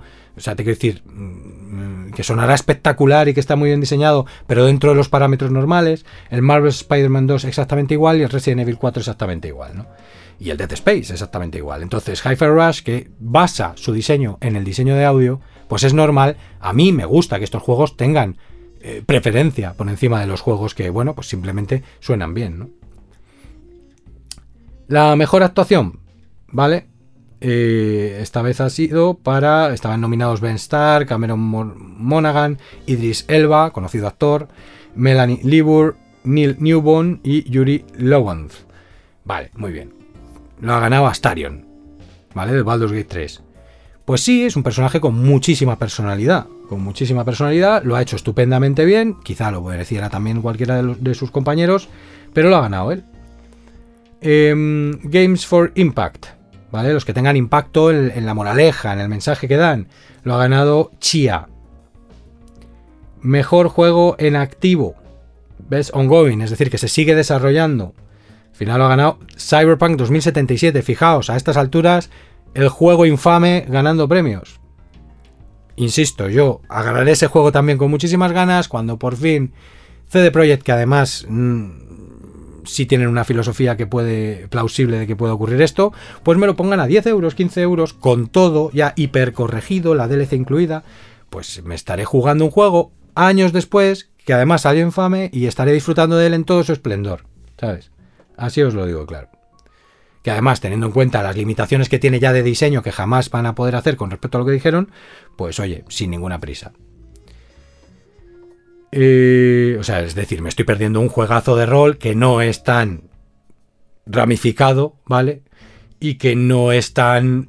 Eh, que defina una época, ¿vale? Entonces, pues no tengo prisa en jugarme una buena historia de rol en el mundo de Cyberpunk. Por cierto, cuando he dicho antes el homenaje, también Cyberpunk, ¿vale? El juego de rol de mesa. El mejor indie. Se lo ha llevado Sea of Stars. Es verdad que es uno de los que más reconocimiento ha tenido, ¿no? Se lo podía haber llevado Cocoon y tal, pero bueno. El mejor juego de móvil, pues el Honkai Star Rail. ¿Vale? Se podía haber llevado cualquier otro, pero se lo ha llevado ese. El mejor soporte a la comunidad, Baldur's Gate 3. ¿Vale? Es innegable que han hecho un trabajazo tremendo en el Early Access, que han escuchado a la comunidad, que han escuchado a la comunidad de Daños and Dragons también, que han tirado muy bien de, de todos esos recursos y se lo merece, se lo merece. Lo podía haber ganado No Man's Sky o, yo que sé, Final Fantasy XIV o Destiny 2 o Cyberpunk 2077, que eran los otros nominados. Bueno, yo creo que aquí Baldur's Gate 3, eh, mm, por todo lo que se representa y por cómo es su comunidad y por todo, eh, sin ninguna duda. Innovación en accesibilidad, se lo ha llevado el Forza Motorsport, ¿vale? El juego de coches eh, por antonomasia y exclusivo de, de Microsoft, de, entonces, eh, bueno, sí es verdad que hacen mucho hincapié y mucho esfuerzo en la accesibilidad, ¿vale? Podría haberlo ganado cualquiera de otros competidores. Bueno, yo creo que en Forza Motorsport es verdad que siempre está un... que inciden mucho en eso, ¿no? No es una cosa desconocida. El mejor VR AR, Resident Evil Village VR Mode. Pues bueno, se ve que el VR Mode del Resident Evil Village quien lo pillara, ¿no? Porque es, otro que tengo en el tintero que le tengo muchísimas ganas al Resident Evil Village. Pues imaginaos, ¿no? Ya el VR incluso dicen que es merecedor de un premio por encima de Gran Turismo 7, Horizon Call of the Mountain, Humanity, Synapse, o sea que bueno, pues tiene que estar bien. Best Action Game, mejor juego de acción. Se lo ha llevado el Armor Core 6 de From Software, que nada tiene que ver con los Dark Souls ni nada, aunque los Dark Soulsnianos estén todos flipando con este juego descubriendo América en los juegos de mechas. ¿Vale? Pero bueno, lo ha ganado Armor Core 6, pues muy bien, por encima de The Island 2. Bueno, de The Island 2, ya todo esto es subjetivo, gustos y tal, ¿no? Bueno, eh, tiene sus limitaciones. Hi-Fi Rush, Remnant 2, Ghost Runner 2, pues a lo mejor se lo merecían, ¿vale? No lo sé, porque Armor Core 6, pues he visto muchos análisis y gameplays incluso de la enjundia, ¿vale? Me he informado, pero que muy mucho. y bueno, pues también era un juego complejo y con muy buena pinta, o sea que, para el caso. Mejor juego de acción-aventura, aquí lo ha ganado el amigo Zelda, Tears of the Kingdom, al menos en el reparto de premios se llevó esto. Bueno, pues ya están diciendo, es el mejor ARPG, el mejor juego de acción-aventura, superando a juegos de acción y superando juegos de aventura. Eh, no deja de ser un RPG y no deja de ser una RPG. Bueno, pues se lo ha llevado por encima de un Star Wars Jedi Survivor que le tengo muchísimas ganas y que sin duda alguna estará muy bien diseñado. Por encima de un Resident Evil 4 Remake que tanta apreciación ha tenido. Por encima de un Alan Wake 2 que tantos premios ha ganado. Y por encima de un Marvel Spider-Man 2. ¿Eh? ¿Qué más queréis? A mí me parece un reconocimiento perfecto a la secuela de Breath of the Wild. Y al señor videojuego. Estando Baldur's Gate en, en la ecuación. No en, este, en esta categoría, sino en la de Game of the Year. Mejor juego de rol, Baldur's Gate 3, evidentemente, si no, no sería incoherente. Decir, no, el Starfield es el mejor juego de rol, pero gana el Game of the Year el Baldur's Gate 3. Es absurdo, o sea, mejor juego de rol para muchos años y para muchas décadas, ¿no? Y tal. Mejor juego de peleas, el Street Fighter 6. Bueno, ahí sigue. Una franquicia con la que me he criado, ¿vale? Y ahí sigue, pegando fuerte, nunca mejor dicho. El mejor juego familiar, el Super Mario Bros. Wonder. Ahí está el reconocimiento a un juegazo como Super Mario Bros. Wonder. A un juegazo que tiene una pintaza tremenda. Por encima de Pikmin 4, que también es un juegazo, también de Nintendo. Como siempre, la consola que, digamos, monopoliza los juegos familiares eh, por encima de las demás. Sonic Superstars, Party Animals, Disney Illusion Island. Bueno, pues Super Mario Bros. Wonder ahí tiene su reconocimiento. Y desde luego será el mejor juego familiar. Mejor juego de estrategia, Pikmin 4. Pues ahí está el reconocimiento a un juegazo como es Pikmin 4. Por encima del City Skylines, que aquí aprovecho para decir la opinión de mi amigo Juan, que dice que ha salido con mucho bug, que no lo soporta ni siquiera después de haberse pillado un pepinaco de ordenador y tal, que es una cosa que suele pasar mucho con estos juegos de simulación y de estrategia, de crear parques de atracciones o en este caso crear ciudades y tal, que chupan muchísimos recursos y tienes que tener verdaderos pepinazos, ¿no? Prácticamente al digamos, a, al nivel de un, de un, Microsoft Flight Simulator, ¿no? Eh, lo que pasa es que eso se justifica más por, porque vas volando por el planeta Tierra, unos graficazos y, tal, ¿no? Y yo estos no los veo siempre tan justificados, ¿no? Pero bueno, los más avanzados de su campo sí que suelen tirar de muchos recursos. Bueno, ya lo arreglarán, ya irán arreglando la optimización, bugs y demás. Eh, bueno, Fire Emblem Engage, Company of Heroes 3, Advanced Ones 1 y 2, Reboot Camp, son todos viejos veteranos de lo que es la estrategia, otro de mis géneros favoritos. No veo a ninguno ahí que me explote la cabeza y ni nada. Entonces, bueno, se lo ha llevado al Pikmin 4, pues sin problema. Mejor juego deportivo de carreras, el Forza Motorsport, no solo en la accesibilidad, sino también se lo ha llevado al mejor juego de coches o deportivo de carreras. Bueno, pues eh, por encima del F1 23, del Hot Wheels, del, Crew Motorfest, del Día Sports FC 24. Bueno, pues tampoco era muy difícil, ¿eh? Mejor multijugador, Baldur's Gate 3. Fijaos, los juegos de rol que suelen ser single player maravillosos. Mejor multijugador. Mejor que el Diablo 4, que está hecho por y para que mates y mates y mates con colegas. Y, que es un, looter eh, psicológico. Party Animals, Street Fighter 6, Super Mario Bros. Wonder, pináculos, ¿eh? Baldur's Gate 3. Pero es que realmente, poder jugarte una campaña de rol en pantalla dividida o cada uno en su ordenador, cada uno en su consola, con hasta tres amigos, como se hacía en Baldur's Gate 2, como se ha hecho siempre en estos juegos clásicos, pero no en todos, porque el rol siempre suele ir acompañado eh, de ser single player y ya ni os cuento no tener para nada pantalla dividida.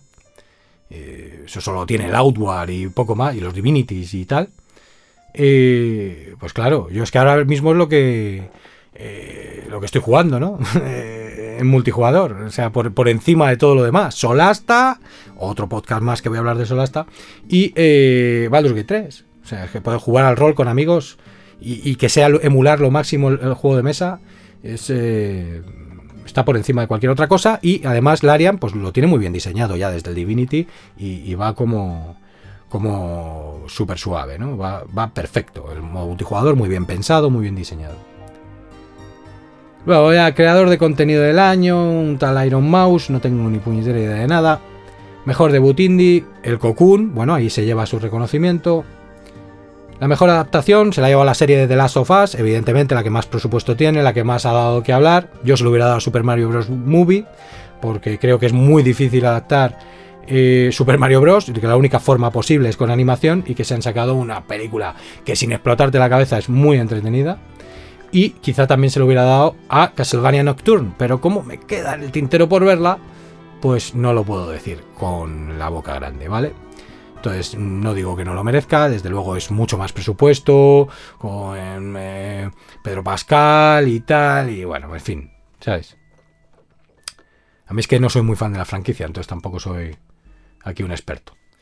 Eh, juego más esperado, Final Fantasy VII Rebirth. Por encima de Hades 2, Like a Dragon Infinite Wealth, Star Wars Outlaws y Tekken 8. Yo desde luego no espero Final Fantasy VII Rebirth para nada, pero entiendo que sea el más esperado. ¿Vale? El mejor eSports, el Valorant. Mejor aldeta de eSports, el Faker. Yo de esto tampoco entiendo demasiado. Mejor equipo eSports, eh, JD Gaming. El mejor entrenador de eSports, un tal Potter. El mejor evento de eSports 2023 League of Legends, que ahí sigue, ¿no? World Championship. Ahí sigue ese juego, macho, yo no sé. Y tal. Bueno, pues eso, hasta aquí los premios. Ahora vamos a hacer un pequeño parón, vamos a tomar aire y vamos a hablar de los anuncios. Que en mi opinión no ha sido tan espectacular como otros años, pero claro, pensad que el año pasado y el anterior estaban anunciando lo que iba a ser este año, que ha sido brutal. Entonces es normal que este año no haya sido, en mi opinión, tan espectacular los anuncios, las World Premiers, etcétera, etcétera. ¿no? Pues vamos a hacer un descansito y hablamos de, de ellos ahora.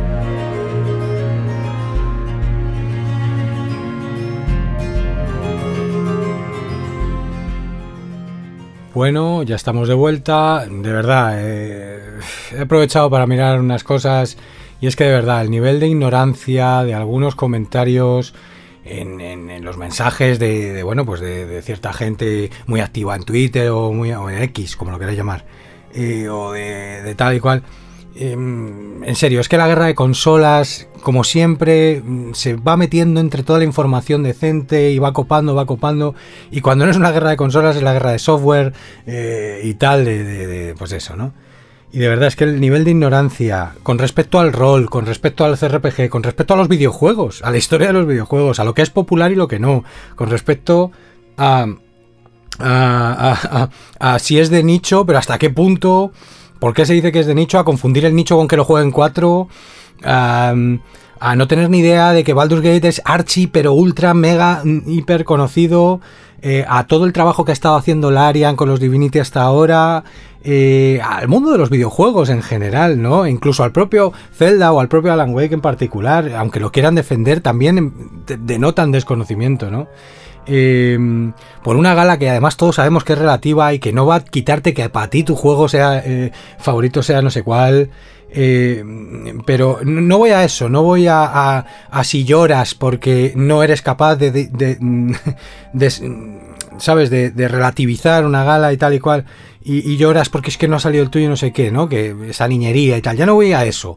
Eh, a lo que voy es al nivel de ignorancia, de ignorancia, o sea, de no saber de lo que se está hablando, de no saber de videojuegos, de no saber de la historia de los videojuegos, de no saber de rol, de no saber de género de videojuegos y aún así denostar, denigrar, hablar en contra de quitar méritos para supuestamente defender otra cosa eh, en plan sectario y en plan tal, ¿no? Que ahí yo luego ya ahí ya sí es donde entra lo, infantil y el sectarismo y la guerrilla.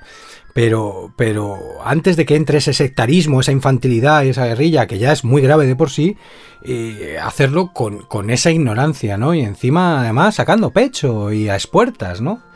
Eh, los hay que incluso van con la cantinela ya dando hasta la matraca, ¿no? Aparte O sea, por favor, me mm, he tenido que dejar de leer porque es que la indignación va increciendo, increciendo y lo dicho, eso lo único que nos produce es mm, cortisol, estrés y, muerte.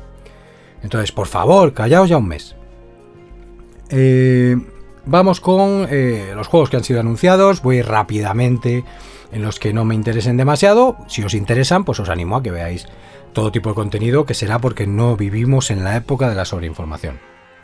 Eh, Brothers, A Tale of Two Sons, bueno, fue un juego que salió hace muchos, muchos años, para jugar cooperativo, por eso se llama Brothers, hermanos, ¿vale?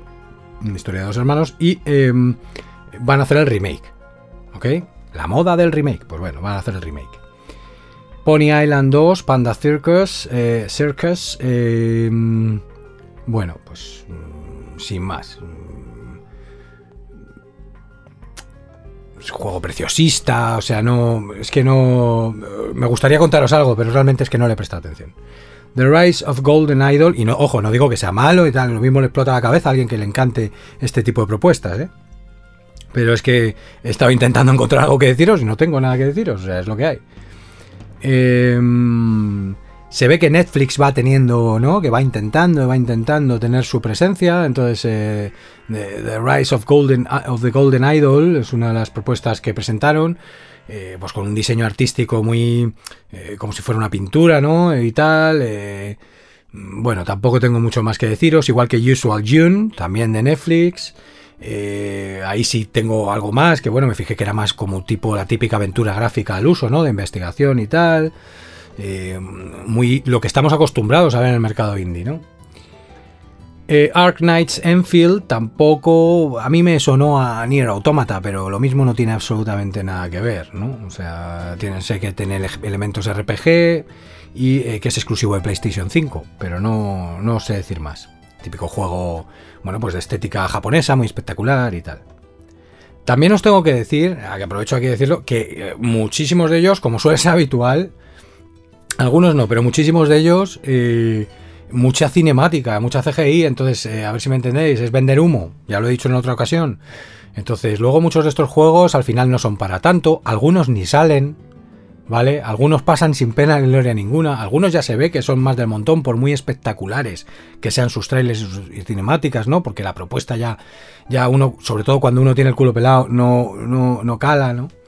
Entonces eso hay que tenerlo en cuenta, que también muchos no me interesan, ya no tanto porque yo vaya a Sota, Caballo y Rey, tenga mis gustos, que por supuesto, eh, no tanto lo de Sota, Caballo y Rey, sino lo de mis gustos, sino porque es que ya eh, en ese sentido estoy muy resabiado y sé cuando algo, pues es que no me cala. Oye, que alguna vez, una vez de 100, uno que no me ha calado y que, y que vendía humo y que podía no haber llegado a ningún sitio y haber sido uno del montón, resulta que, que, que no lo tenías en la ecuación, que ni te habías fijado y que parte la pana, ¿no? Bueno, pasa una vez de 100 o de más, o de más. Lo normal es que incluso algo te impacte visualmente y luego no llegue a nada. Eso es más normal, ¿sabes? O directamente que ni te impacte ni llegue a nada.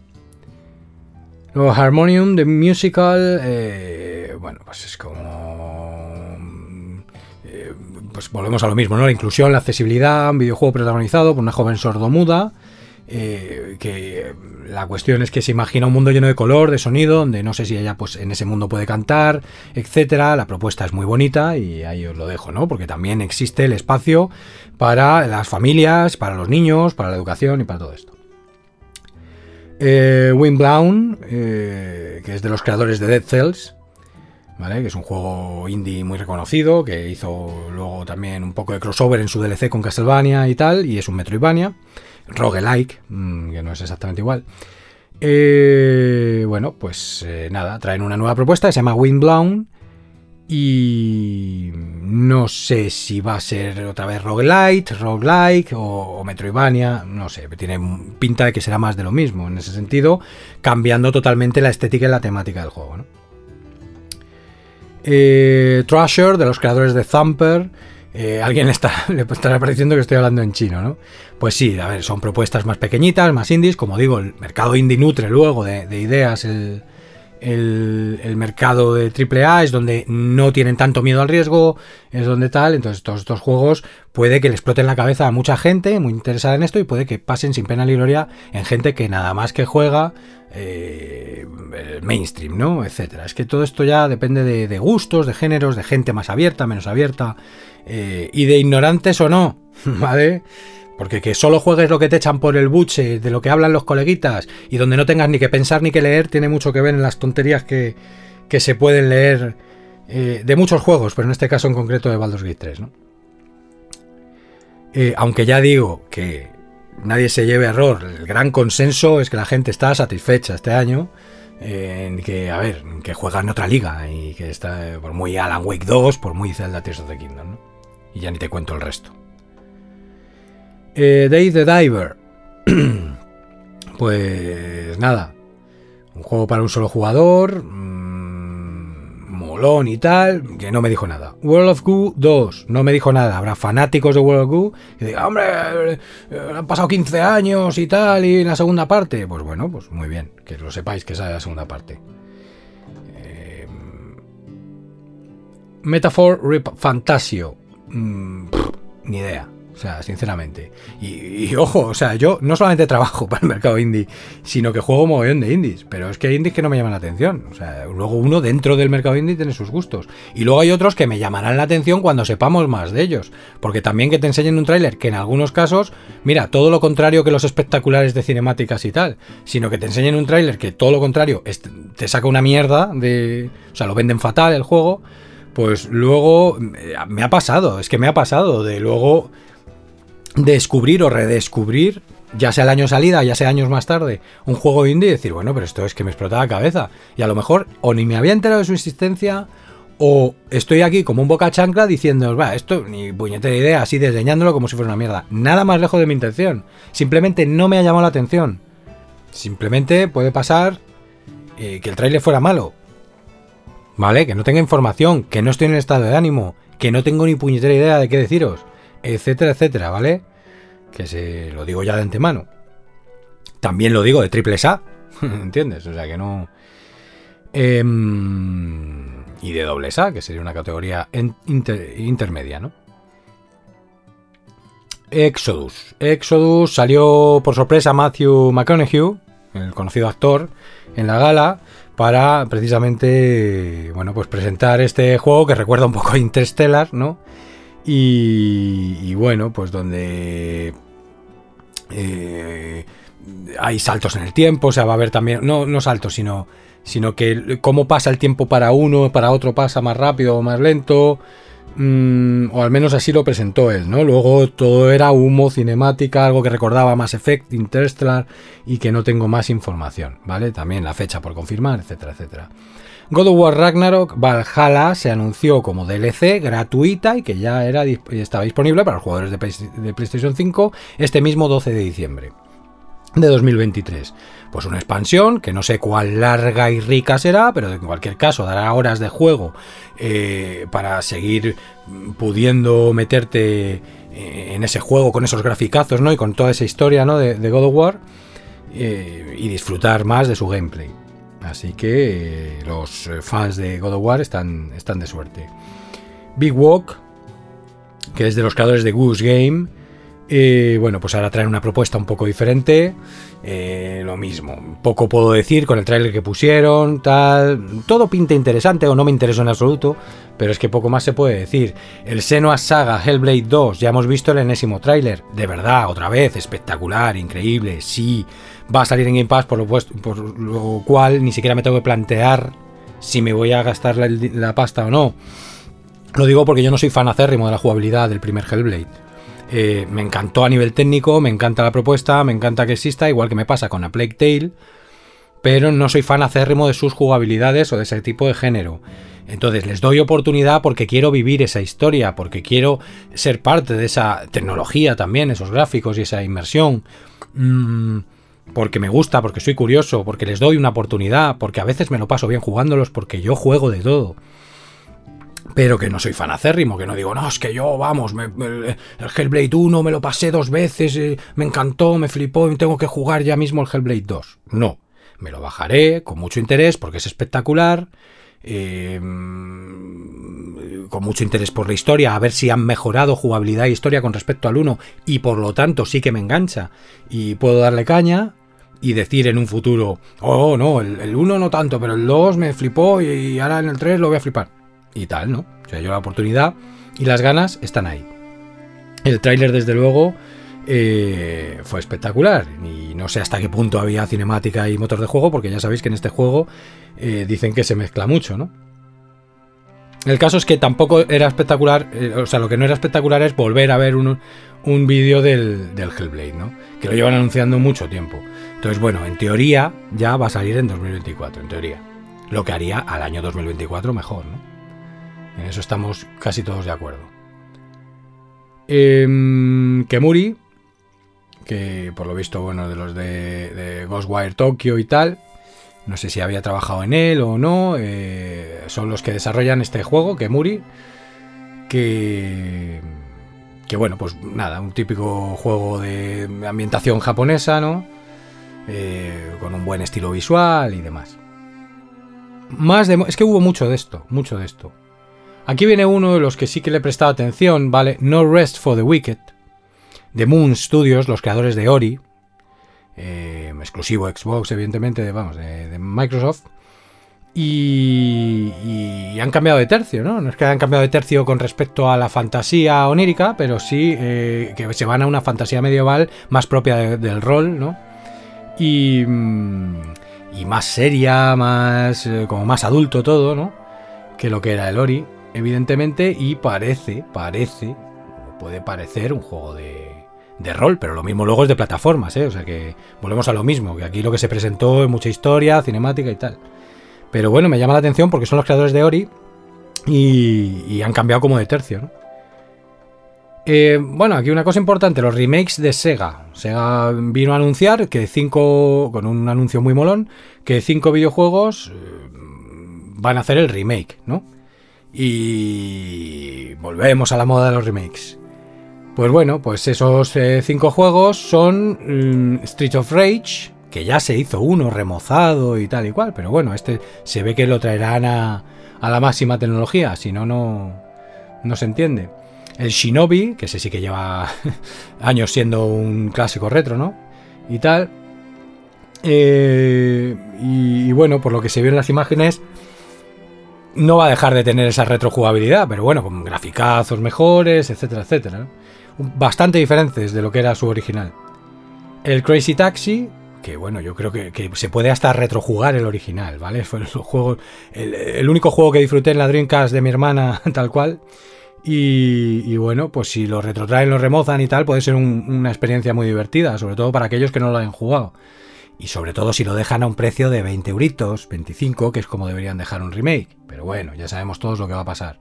Y el Jet Set Radio, ¿vale? Y la joya la corona, que ese sí es susceptible de que yo esté interesado en él, insisto, por un precio que a mí me parezca razonable de remake, es decir, no pagaría por él más de 20 euros y mm, si pago 20 euros es porque no tengo otra prioridad que jugar y que comprar en ese momento. Pero desde luego sí estoy interesado en el remake de Golden Axe, porque es un juego lo suficientemente antiguo que además retrojuego de vez en cuando con mi emulador eh, y que para mí significó mucho, etcétera. Y entonces, al igual que hicieron con el Gauntlet, si me traen un juego que es totalmente distinto, porque es moderno, es tal, por lo que se ha visto en las imágenes, pues evidentemente mi curiosidad la tienen. Ahora, mi dinero ya a lo mejor lo tienen dentro de años, ¿vale? Pero el caso es que sepáis que esto ocurre. Para los fanáticos de esto, pues bueno, estáis de enhorabuena. Eh, de los remakes me refiero, de, estos juegos que acabo de decir. De Dragon Ball sacaron Sparking Zero, ¿vale? Sparking Zero. Em, bueno, pues tipo Budokai Tenkaichi, de peleas, ¿vale? No, nada, nada de, como el Kakarot, ¿vale? De mundo abierto y tal. Y entonces, pues los fanáticos de Dragon Ball y este tipo de juegos están de enhorabuena. Estamos, porque yo también estoy entre ellos. Ahora, eso sí, no me explotó la cabeza, es más de lo mismo. The Casting of Frank Stone, de los eh, creadores, vamos, supongo yo que es de los creadores. Aquí lo que dice es el videojuego basado en el universo de Dead by Daylight. Eh, y por tanto, eh, entiendo que es de Supermassive Games y tal. Em, entonces se llama The Casting of Fragstone, una experiencia de terror, tal, permite a los jugadores tomar decisiones en tiempo real. Eh, y poco más se sabe, ¿no? Mucho humo, mucha cinemática. A mí de By Daylight no me interesa tampoco demasiado, porque pertenece a esta moda de, de, los juegos de uno contra cuatro y de todos estos rollos, ¿no? Pero bueno, para quien sí esté interesado en este género, en este tipo de videojuegos, pues está enhorabuena. Y bueno, enhorabuena, no se sabe ni fecha ni se sabe nada. Visions of Mana, igual que teníamos, ¿no? The Secret of Mana y todo esto.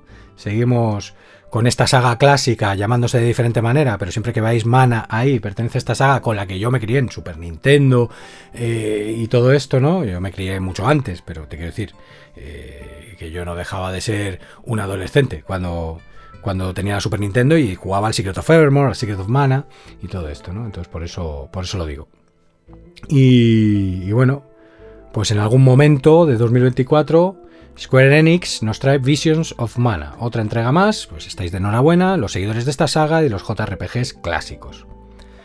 Rise of the Ronin, enhorabuena también, porque PlayStation ha tenido bastante sequía de exclusivos. Bueno, pues eh, a partir del 22 de marzo, exclusiva para PlayStation 5, folclore japonés, por supuesto, Ronin, ¿vale? Samuráis y, demás. No os puedo comentar Mm, nada más, no sé si deciros si tiene más elementos RPG, menos elementos RPG, eh, si es súper lineal, si se parece más a un, a un yo qué sé, a un Dark Souls o se parece más a un...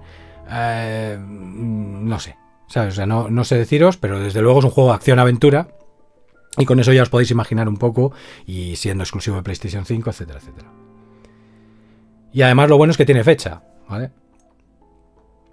Luego, pues salió Kojima al que siempre tienen un momento para alabarle y en algunas ocasiones, ¿por qué no decirlo? Sobredimensionarle y eso que cortaron los speech, que es una cosa que hizo un fatal la gala, porque, tío, deja a la gente que agradezca tranquilamente, no hace falta que se enrollen tanto como el, como el actor de voz de God of War y todo lo que quieras, que hizo un chascarrillo sobre ello, por cierto. Em, diciendo que su discurso fue más largo que el Call of Duty de este año o algo así. Eh, pero ostras, es que les ponían a todos carteles de venga, venga, terminar a los dos minutos, a ver si me entiendes, que estaban todavía agradeciendo lo normal, ¿no? Entonces em, hubo mucho revuelo, sobre todo porque el Arian estaba hablando de uno que había fallecido, ¿no? En el desarrollo y, ya le ponían el cartelito, ¿no? De... Entonces, mm, eso ha estado mal. Eso ha estado mal. Pero es que en esta gala siempre hay cosas mal. Es que este tío. Entonces, eh, y sin embargo, a este hombre, para, para lavar a Kojima y vender humo, pues hay mucho tiempo. Entonces, bueno, eh, sirva esto como crítica, pero no sirva como para decir que a mí lo que hace Kojima me parezca mierda o meterme con Kojima, ¿vale? Kojima tiene cosas buenas y Kojima tiene cosas sobredimensionadas, ¿vale? En este caso, eh, por ejemplo, de The Stranding, yo le reconozco toda la película, pero no le reconozco el videojuego. Y son cosas subjetivas, opiniones mías, que puedo desarrollar con argumentos y eh, tal, independientemente de que además lo comparta con mucha otra gente, este argumento, pero que me da igual, no me tengo que escudar en eso. En este caso trae algo que se iba a llamar overdose, ¿vale? Sobredosis, y que al final se ha terminado llamando OD. Y la gente esperaba un Death Stranding 2, pero no ha sido así, tal. Entonces, eh, bueno, pues han salido actores hablando, o sea, todo muy críptico, ¿entiendes? Entonces no tengo ni idea de lo que va el juego, nadie tiene ni idea de la fumada de, de, de, Kojima, como suele ser habitual, entonces es como hablar de la nada, ¿no? Tiene mucha pintaza a nivel tecnológico, como siempre, y seguramente tenga un guion de la leche, eh, pero ya está. Jurassic Park Survival, bueno, pues retrotraen además la esencia, el espíritu de lo que es la primera película, que yo, bueno, pues insisto, yo conocí Jurassic Park mediante el libro de Michael Crichton, que me lo pillé en el círculo de lectores siendo un niño, cuando todavía quedaban años para que saliera la primera película. ¿Vale? Entonces, mmm, el libro es una cosa, la película, como suele ser habitual, es otra, más light, menos interesante, pero evidentemente más espectacular para la sociedad, para el mainstream, y eh, a mí ya el resto de películas, y, a mí me gustó la película por eso, ¿no? Porque emulaba el libro que me leí, pero ya de aquella dije, pero mola mucho más el libro, que recomiendo sin ninguna duda. Todo lo demás que salió de Jurassic Park, encantándome los dinosaurios, como casi todos los niños y como todo esto, eh, y yo me lo tomé muy en serio y todo esto, pues realmente alguna cosa me la he visto por encima y tal y cual, pero no, no soy fan y no me interesa demasiado. Este sí me ha chocado que han traído la esencia de la naturalidad, eh, o sea, y la naturaleza de la primera película, cosa que agradezco y que siempre reconozco como positivo. En un juego que parece ser de supervivencia y, y que por lo demás es lo mismo de siempre y más de lo mismo. Rocket Racing, de los creadores de Rocket League, pues los fans de esta franquicia de la que yo no tengo ni puñetera idea, em, que sepan que, bueno, que les llega el 12 de diciembre y eh, bueno, pues lo han hecho en colaboración con Epic Games, ¿vale? Que todo el mundo eh, de los chavales que no tienen ni puñetera idea de lo que es Epic, ¿vale? Porque Epic es muy antiguo, ha hecho cosas mucho más importantes y conocidas que Fortnite, pero bueno, los creadores de Fortnite. Vale, otro de los que me llaman la atención, que ya me la llamaron el año pasado, como digo, es mucho menos espectacular los World Premiers, los trailers y los no World Premiers de esta gala. Y es normal porque los años anteriores estaban anunciando un añazo como este. Y ahora estamos uh, anunciando otra cosa, ¿no? Entonces el 2024 pinta bien, pero dentro de lo normal y para nada como este año, ¿no? Entonces es el Black Myth Wukong, ¿vale? Evidentemente que esto es eh, basado en la historia clásica del rey mono y eh, bueno, pues es un juego que volvemos a lo mismo, vendiendo también cinemáticas y humo, es muy espectacular, ya han presentado varios trailers y eh, lo bueno es que tiene una fecha, que luego se retrasará o no, pero es el 20 de agosto de 2024, con lo cual este agosto tuvimos Baldur's Gate 3, el agosto que viene a 100.000 años luz, porque para mí no significa lo mismo y no es lo mismo ni tiene la misma envergadura, pero si sale otro juego que me interesa, te quiero decir que tengo otro agosto con un interés, que es el eh, Black Myth Wukong. Que lo mismo luego se queda en nada, porque estos juegos luego al final, muy espectaculares, pero luego pueden quedarse del montón, sobre todo en el gameplay, ¿eh? Y tal. Eh, pero bueno, lo que hemos visto, las luchas, lo espectacular, eh, mola, ¿no? Luego habrá que ver. Suicide Squad Kill the Justice League, ¿vale? DC, los fans acérrimos de DC tanto de Suicide Squad como de la Justice League, de Batman, de Superman, de, Harley Quinn, etcétera, etcétera, pues llevan esperando este, este, juego mucho tiempo, ¿no? Yo soy más de Marvel que de DC, aún así soy también de DC, pero estoy un poco quemaete ya, eh, igual que estoy quemado con cosas, eh, con franquicias que me encantan y con cosas tal, pues eh, también estoy un poco quemaete de toda esta industria, tanto cinematográfica como eh, de videojuegos de superhéroes. Ojo, sin llegar a ser un boca chancla y decir, es que, que no hagan más, ¿no? Como mucha gente, tío, nadie te, obliga a verlas. A mí me parece muy bien. Hubiera matado de niño para que hubiera todo esto que hay, todo este material cinematográfico que hay, porque también existen los cómics, siguen existiendo, ¿eh, chavales? Os lo recuerdo. Y, em, y todo este, este merchandising, toda esta imaginería y todos estos videojuegos. ¿Qué pasa? Que también es verdad que lo hacen un poco menos especial. ¿Vale? Y eso a mí no me gusta. Porque a pesar de que ahora la tendencia sea ser gregario, ser un borrego, no hacerse el original, o sea, llamar a hacerse el original, a querer ser original, cuando, como si fuera algo negativo, etcétera, etcétera, eh, yo vengo de una época donde lo normal es que tuvieras pensamiento crítico, libre pensamiento, trataras de ser original, lo consiguieses o no, eh, intentando evitar la impostura, pero, pero te quiero decir, tratando de ser original siempre es bien, de una manera positiva. Eh, y bueno, luego ya por la naturaleza de cada uno y las manías de cada uno, pues sí, siempre me ha gustado el contracorriente, las cosas que no fueran mainstream, underground y demás, ¿no? Que también era algo que se llevaba mucho en mi época. Bueno, pues eh, esto me lo hace un poquito menos especial todo, pero reconozco que me gusta un montón de todo ese material hasta que ya me empezó a saturar y a quemar, como también por otra parte es lógico y natural, y que no me meto con que lo hagan, porque por mí yo encantado, porque de vez en cuando saldrá algo, siempre que me volverá a gustar, que me volverá a entretener, una peli que me volveré a decir, oh, qué bien, qué, buena es, o un videojuego que diré, joder, este sí me ha enganchado, a pesar de la saturación, ¿no? Este se ve espectacular, este Suicide Squad Kill the Justice League, pero a mí me parece más de lo mismo, también vender humo con cinemática y tal. ¿Cuál es la diferencia? Que este es esperado porque lo hace Rocksteady. Rocksteady fueron los desarrolladores que hicieron tres de los títulos, de, los cuatro o cinco títulos, cuatro creo son, eh, tres de los títulos eh, principales de, Batman, ¿no? De, la década pasada. que fueron títulos eh, que luego han copiado muchísimos otros juegos, su estilo de combate, que ahora ya está quemado y pasado de moda, eh, y que es facilón en algunos aspectos, ¿no? Pero también depende del tipo de jugador, que desde luego son muy espectaculares, que contaban unas historias de Batman súper guapas y que yo recomiendo encarecidamente y que los he jugado y que me encantan. Entonces, claro, mm, se espera por eso. Ahora bien, como digo yo, Rocksteady es una desarrolladora que hizo en ese momento y en ese lugar y con esa franquicia que es Batman esos juegos. Ahora no tiene por qué estar en el mismo momento adecuado, en el mismo lugar adecuado, con la franquicia adecuada, eh, e incluso ellos mismos pueden haber hecho un peor diseño, sin más. O sea, ya no solamente no estar en el momento, ¿no? Entonces, que tampoco las cosas, sí, todos esperamos que siempre todo vaya a más y a mejor, ¿no? O a distinto y a mejor, pero que no siempre tiene por qué ser así. Eh, en principio va a salir el 2 de febrero, con lo cual ya empezaríamos 2024 de una manera eh, con superhéroes y una manera interesante eh, enseguida, ¿no? Tales of Kencera. Dos puntos. Zau. Ni puñetera idea. Una World Premiere. estilo 2D, scroll lateral. Mucha magia. Rapidez. Etcétera. Estilo visual molón y de Electronic Arts Originals, de EA Originals. Los Records Bloom and Rage, de los creadores de Life Strange, es decir, otra historia narrativa, ¿vale? Para quien le guste este tipo de juegos, pues que será espectacular en guion, espectacular en lo visual también, en los detalles, dilemas morales y demás. A finales de 2024 ahí lo tendréis y Life Strange tuvo mucho éxito. Así que estaros al loro de Lost Records, Bloom, and, Rage. The First Berserker, Kazan. Bueno, eh, un estudio que se llama Neopel y, eh, o Neople, o como lo queráis llamar.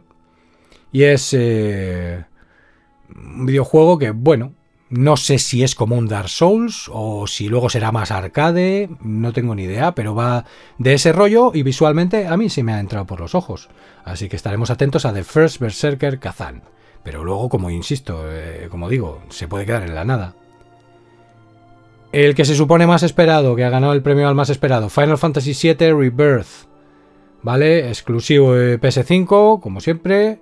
Y bueno, pues para los fans acérrimos de la saga Final Fantasy y para toda esa gente que parece ser estar esperándolo, pues oye, ya tienen fecha que es el 29 de febrero, seguimos para bingo. Eh, yo, como ya he dicho, es que ya me quemé la saga hace mucho tiempo y, bueno, pues no, digo que el día de mañana no pueda pillar por banda un Final Fantasy de los que se me han quedado en el tintero o, nuevo que salga en ese momento, tenga la plataforma correcta y me apetezca y lo vuelva a gozar, ¿no? Ni mucho menos digo que no sean juegos dignos de, estar en el top, pero que a mí me tiene quemado, o sea, ya no me interesa ahora mismo desde hace muchísimos años y tal, y los he jugado mucho y es lo que hay también, también a veces pasa eso. Skull and Bones, el juego, ¿vale? De, de, Ubisoft. ten, ten, ten. Em, que estaba ahí como en el limbo, que no, nadie sabía si iba a salir finalmente, si no iba a salir, si será un soft, si tenía fecha, si no. Bueno, pues el próximo 16 de febrero, fijaos cómo empieza 2024, con juegos interesantes, no sé cuál había también para enero. Eh, salen esta DLC de God of War y no sé qué ya en diciembre. Bueno, pues en enero había no sé qué, y en febrero, fijaos ya, que son unos cuantos títulos que evidentemente no son obras maestras y que evidentemente alguno de ellos incluso ni explotará la cabeza y se quedará en la nada, pero que otros sí que pueden incluso ganar importancia o por lo menos ser interesantes.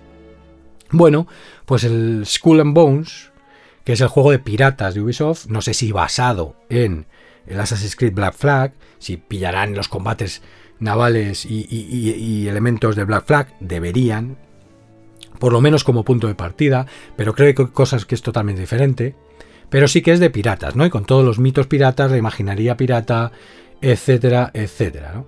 Y se quedó ahí un poco en el limbo y por fin nos lo traen de nuevo con un tráiler que vuelve a no decir nada. Y, yo, y bueno, pues hasta tres jugadores cooperativo y le tengo pechado el ojo desde que lo anunciaron, ¿no? Y no sé si, si luego pues será el, muy probablemente será el típico juego que cuando baje de precio, política Ubisoft, etcétera, etcétera, a un precio irrisorio o yo lo consiga en una oferta irrisoria, lo juegue con colegas, lo juegue con la guaja o lo juegue solo porque me gustan mucho los piratas porque le dé una oportunidad más a Ubisoft, pero bueno, yo cruzo los dedos, espero que lo saquen medianamente bien, pero no tengo expectativas altas. Eh, en el sentido mucho menos de la innovación, de que me explote la cabeza porque hablamos de Ubisoft, ¿no? Insisto, hablamos de Ubisoft, que yo no soy un hater de Ubisoft. Que yo soy fan de la saga Assassin's Creed, sobre todo del giro nuevo, a diferencia de los. No, es que esto, yo soy un purista, entonces no eres fan de la saga Assassin's Creed. Porque yo. No, perdona, yo los he jugado desde el Assassin's Creed 1 y soy fan del Assassin's Creed 1 y de la antigua fórmula también. ¿Vale? De hecho, para mí el mejor sigue siendo el Assassin's Creed 2 y es de la antigua fórmula. ¿Vale? Y ese juego, vamos, es que la leche. Y el 1 también, ¿eh? Que muchos, el 2, el 2, porque es la cantinela, pero yo del 1 no me olvido, porque fue además el que nos explotó la cabeza con los gráficos, los movimientos, el parkour y todo.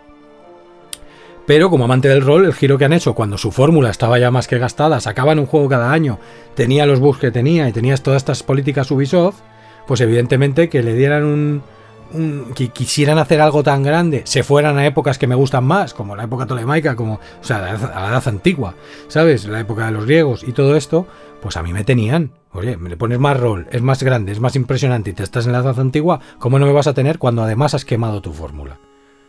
¿Eh?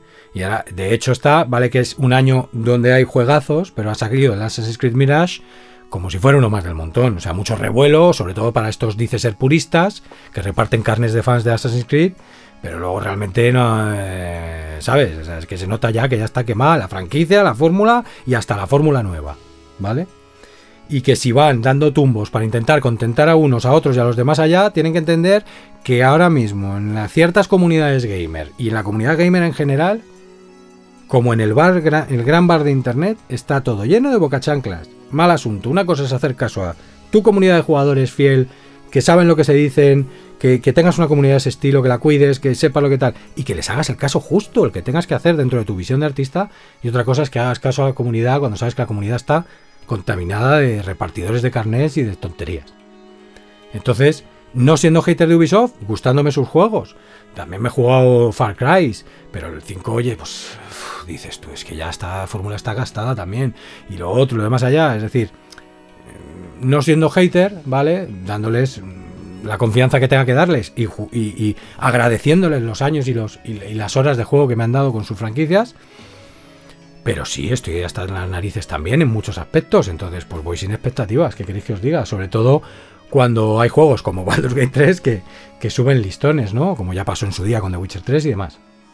Por mucho que todos los juegos tienen cosas mejorables y tienen público que no les gustan y que tienes que andar eh, oyendo cómo, cómo, cómo, expresan su opinión de que no les gustan, pero y encima no de una manera respetuosa, que hasta ahí bien, sino, uy, qué aburrimiento y que no sé qué. Bueno, pues muy bien. Marvel's Blade. ¿Vale? Eh, vamos a ver. Eh, de Arkane y de Bethesda. ¿vale? Arkane que además se tiene que quitar la espina de Redfall, aunque eso era Arkane Austin y esto es Arkane Lyon, ¿vale? Entonces, eh, bueno, pues de repente nos traen el juego de Blade, de Marvel, ¿vale?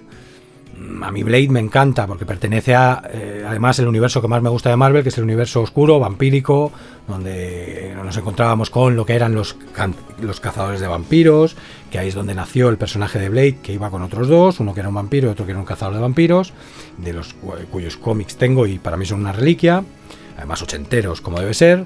Eh, el motorista fantasma, eh, Mephisto, todo esto, ¿no?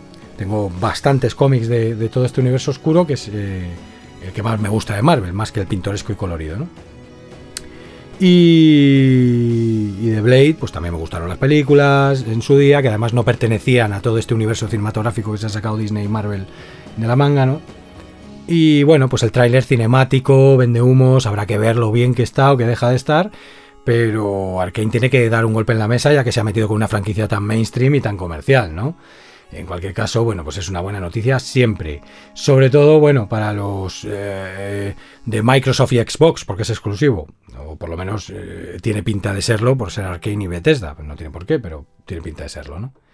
En esta gala ha habido más exclusivos casi de Xbox y Microsoft que de PlayStation 5 o los mismos, quizá, no los he contado.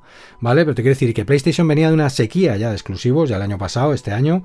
Eh, y aquí ha anunciado pues los justos, o por lo menos digamos que Microsoft le está pillando la, mano, ¿no? Em, y todo esto me importa tres pepinos, o sea, no lo digo por la guerra de consolas, lo digo, bueno, pues para que sepamos también eh, dónde se están moviendo eh, las exclusividades que a mí tanta rabia me dan, porque a mí no me gustan. Sé que es necesario para vender las diferentes plataformas, para que haya competencia, que al final de eso se pueden sacar cosas positivas para el usuario, para el gamer y tal.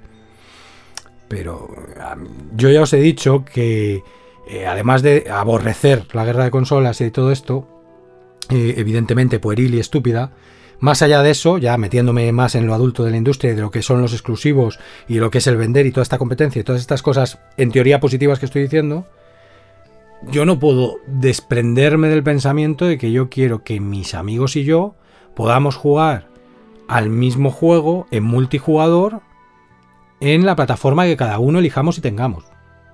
¿Me explico? Porque si no, luego hay problemas y no puedes jugar. Entonces, a eso me refiero. No solamente ya a la multiplataforma, sino además crossplay. Para, más Inri. Luego, Last Sentinel de Lightspeed Studios. Eh, pues nada, futuro distópico, ocupado por robots. Eh, humanidad sometida, más de lo mismo. No tengo ni idea, pinta bien, ya veremos lo que pasa, no obstante no hay fecha ni nada, o sea que es como decir nada.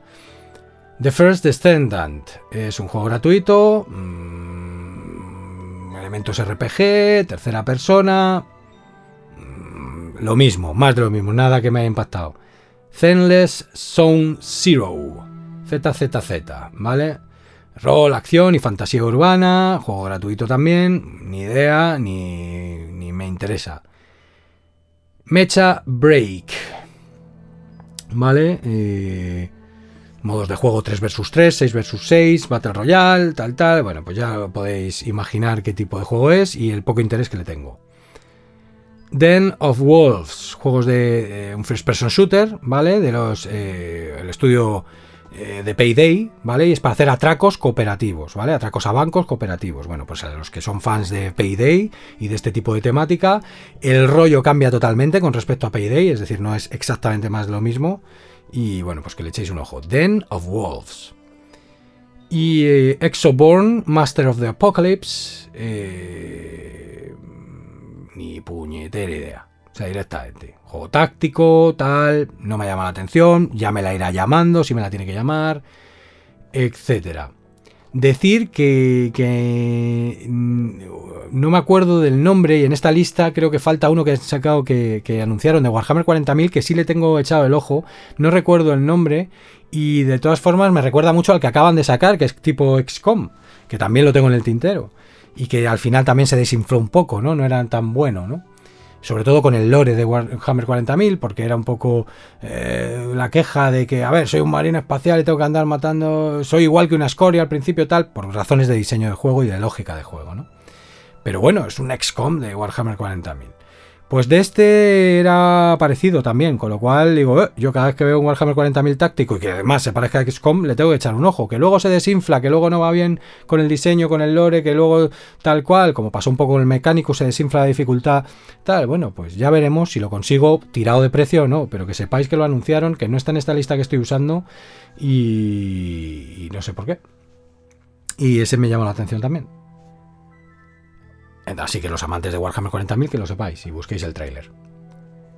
Otro que me llamó la atención porque es de los creadores de No Man's Sky que llevan todos estos años creando, eh, o sea, desarrollando el juego, creando contenido para su juego, 10 años ya, pim pam, pim pam, después de tener ser un juego infame, tener muchísimas críticas, lo levantaron y lo convirtieron en el mejor casi de su género, en un juego donde puedes vivir y trabajar, explorar un universo procedural y que yo le he echado muchísimas horas hasta que ya te cansas de correr el juego, ¿no?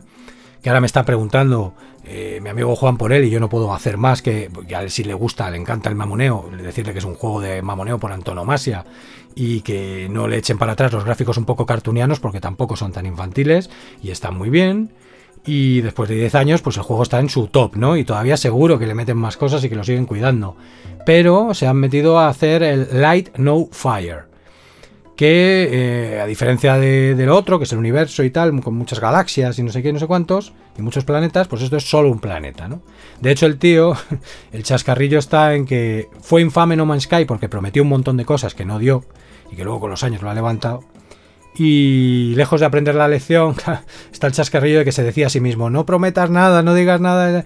Pero el tío no pudo más que decir, voy a hacer una tierra que es infinita, ser la tierra definitiva. algo así, ¿no? no es tan exagerado, pero el tío ya dándose ínfulas de que iba a ser brutal, ¿no? Y entonces el chascarrillo está para ahí, a ver si lo cumple esta vez y no tiene que ser infame durante unos años hasta que pueda levantar el proyecto.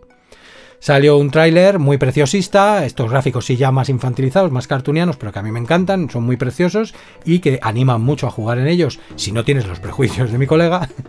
Em, y desde luego este me interesa porque No Man's Sky es un pedazo de juego y el Night No Fire, pues si además le han arreglado cositas en el sentido de que vale, por mucho que sea un juego para mamonear, tenga más juego para jugar, que anime más a jugar con amigos, ¿vale? Que sea más fácil, que anime más, que haya más cosas que hacer, sin convertirse tampoco en lo típico de juego online, ¿sabes? Entonces, veremos, pero desde luego eh, es muy interesante. Light No Fire. la DLC del Final Fantasy XVI, Echoes of the Fallen, ¿vale? En primavera de 2024 pues eh, evidentemente en la línea del Final Fantasy XVI. Evidentemente estáis de enhorabuena todos aquellos que tenéis el juego y que queríais una DLC. Y el Monster Hunter Wilds, ya para terminar, eh, pues otro juego más de Monster Hunter que con pintaza para quienes les guste esa saga, esos títulos, esa imaginería, esos gráficos, esa jugabilidad. Eh, y bueno, pero este esperároslo ya para 2025 el tráiler no decía mucho más allá y, sinceramente, para mí era más de lo mismo. Bueno, pues hasta aquí los juegos que se han anunciado. Como veis, hay alguno que me haya podido pasar en esta lista, como el de Warhammer 40.000, que se le vi yo en directo, que me he quedado toda la noche viendo el Game Awards. ¿Vale? Eh, sin que sirva de precedente, porque otras veces me he ido a dormir y punto. Luego te ves un resumen y a tomar por saco. Y de hecho me he dormido en partes de la gala, ¿vale? Eh, luego lo he tenido que ver. Pero este sí que estoy usando aquí una lista y no está este. Y de este sí me acuerdo porque he dicho, eh, Warhammer 40.000, tipo táctico, tipo XCOM, pues eh, eh, a la saca del interés. Entonces no recuerdo, no recuerdo cómo se llama. Bueno, pues vamos a hacer un descansito para que ya vaya directamente a hablaros del tráiler del GTA 6 y de lo que estoy jugando. No os preocupéis que no me voy a explayar demasiado.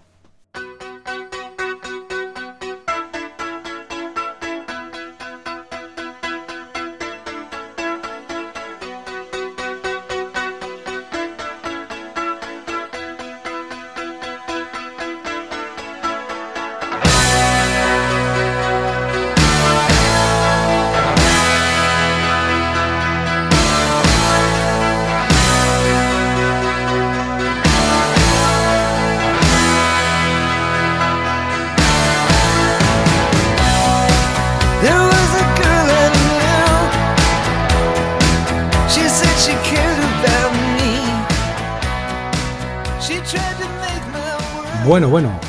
Grand Theft Auto 6, GTA 6, trailer que ha roto todos los récords de internet. Evidentemente es el juego más popular, más mainstream, más conocido, menos de nicho, etcétera, etcétera. Desde hace ya eh, una franquicia que lleva siendo así desde hace ya, pues, 20 años cortos quizá, pero por lo menos, ¿vale? O casi 20 años.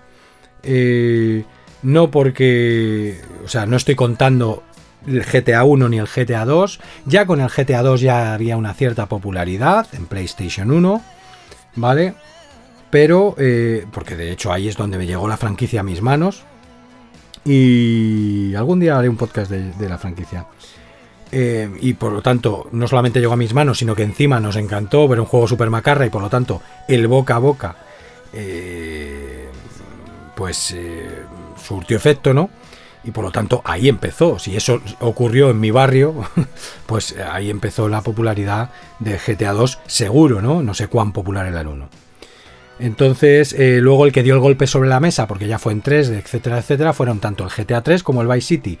Unos, a unos nos pareció más popular y entramos más por el aro con Vice City, y otros con el GTA 3 y tal, ¿no? Entonces ahí yo ya creo que ganó popularidad en el mundo gamer, además no tan casual, en el mundo gamer, eh, que por entonces, en mi caso, teníamos veintitantos años y, Y desde entonces hasta hoy, donde ya sí que tiene la popularidad tanto en gamers como en casuals, sobre todo en casuals y sobre todo en chavales, ¿no? Siempre a la chavalería. Eh, los más adultos, pues sí, podemos seguir jugándolo, flipándolo con ello, con lo cual también nos tiene.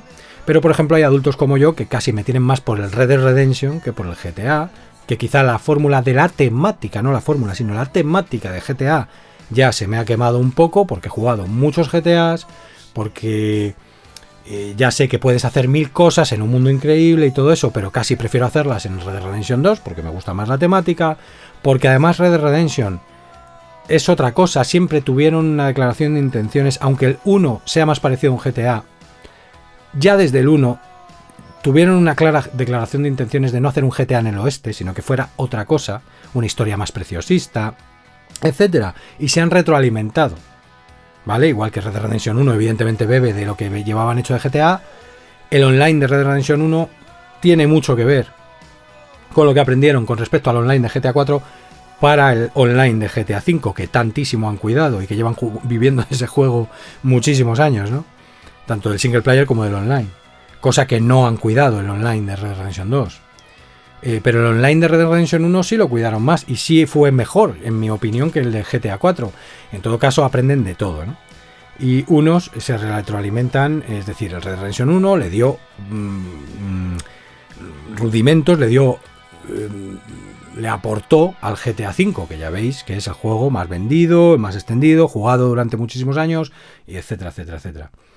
El GTA 5 a su vez aportó al Red Dead Redemption 2 ¿vale? Pero al Red Dead Redemption 2 también le aportó el Red Dead Redemption 1. Y aparte aporta cosas propias. Y el Red Dead Redemption 2, que aparte aporta cosas propias, sin ninguna duda, habrá alimentado, eh, tanto en la narrativa como en otras cosas, al GTA 6, que sin ninguna duda también viene alimentado por GTA 5 y la saga GTA en general.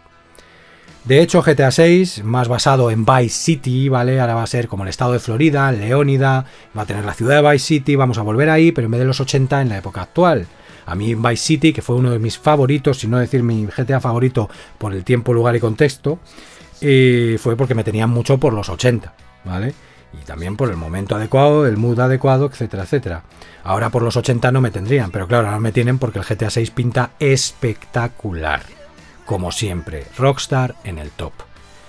Eh, y además con lo que se hayan alimentado de la obra maestra que es Red Dead Redemption 2, más de su propia saga. ¿no? Eh, vienen a traer una pareja de delincuentes, eh, que sí, que ya todo el mundo diciendo hasta la saciedad a lo Bonnie y tal. Una pareja de delincuentes, ¿vale? Que tendrán su propia historia, donde la voz cantante parece ser que la va a llevar más bien Lucía, la chica, que tiene pinta de tener una muy, muy guapa eh, personalidad echada para adelante, ¿vale? Y eh, pues nada, un mapa enorme con el estado de Florida que se llama Leónida, con la ciudad de Vice City y los alrededores y lo que tenga, ¿no? Eh, con zonas rurales, con zonas urbanas, petado de peña, petado de coches, petado de cosas, con todo lo que nos podemos esperar y lo que no nos podemos esperar de Rockstar, porque siempre se superan y siempre guardan secretos y sorpresas, con todo lo que nos podemos esperar también, de cosas que, rescaten de sus anteriores títulos, incluso de sus franquicias diferentes, eh, fanservice y easter eggs, em, con toda esa parodia que hacen de la sociedad global y americana en particular, con todos esos TikToks, todas esas redes sociales, em, pues todo eso, imaginaos un entramado pues prácticamente igual a, la realidad, ¿no? Bueno, el trailer ha dejado pues, eh, un montón de contenido, podéis ver mil vídeos donde os ponen eh, todos los detalles mirados con lupa, microscopio, porque la gente es así. Y ahí podréis ver que han traído eh, marcas, coches y movidas de no sé qué título, del GTA 4, del otro, el de la moto. ¿Vale? Que los vídeos de TikTok que sacan en el tráiler son, son parodias de vídeos que existen realmente, que, que, se hicieron virales en su momento. Eh, que si tal y que Pascual y cosas de perogrullo, ¿no? Que cualquier amante o seguidor de la franquicia pues ya conoce, sabe o se esperaba, ¿no?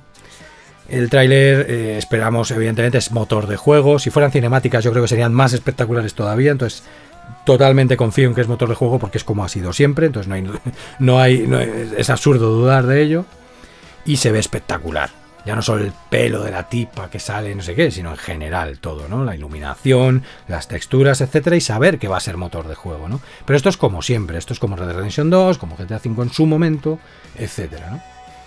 Eh, creo que sale en 2025, para PC lo tendremos en 2026. Eh, saber que no se retrase a 2027, cosa que me parece fatal, pero bueno, lo quieren sacar para consolas, ya lo han hecho antes. Red Dead Redemption 1 ni siquiera existe en PC. ¿Vale? Pero con Red Dead Redemption 2 redimieron un poco eso, narices y, tal, pero bueno, también... Eh, o sea, es decir, es... Yo entiendo la indignación y también me indigna, ¿vale? Pero... Pero a la vez no, es decir, a la vez es lo típico de Rockstar. Es verdad que ya deberían haber cambiado esto y que de hecho eh, parecía que habían cambiado, pero pues resulta que no. Y bueno, tendrá cada uno sus razones, etcétera, etcétera. En cualquier caso, mientras lo puedas adquirir en cualquiera de las consolas y no sea exclusivo de ninguna de ellas, pues oye, malo será que no tengas una consola y si tienes PC, pues ahí es donde te acompaña el sentimiento. Eh, en cualquier caso, lo dicho, por ejemplo, yo, para mí que la temática está quemada, yo no tengo por qué comprarlo de salida, ¿vale? Y mucho menos cuando yo ahora estoy tirando de digital y me voy a tener que bajar más gigas que en la guerra. ¿Ok? Entonces ya no tengo tanta prisa. Bueno, así me lo pillo en físico y ya juego. No, ¿sabes? Entonces, bueno, veremos a ver en qué plataforma y en qué año. A lo mejor lo, adquiero eh, como ha pasado con el GTA V años después. Que ya además está con las DLCs gratuitas que tenga que haber, con las correcciones y movidas que tenga que haber para que no me bombardean a gigas porque lo odio etcétera, ¿no? Ya ver el hype que tengo, la economía que tengo, el tiempo que tengo, las ganas que tengo, la plataforma que tengo, o si siquiera lo juego, o, tal, ¿no? O sea, te quiero decir que luego también depende de. Cuando ya tienes además quemada la temática, ya depende de todo. Desde luego, a día de hoy, sí que me ha devuelto un poco la curiosidad por GTA. ¿Vale? No obstante, no he dejado de jugar ninguno. O sea, yo he jugado todos.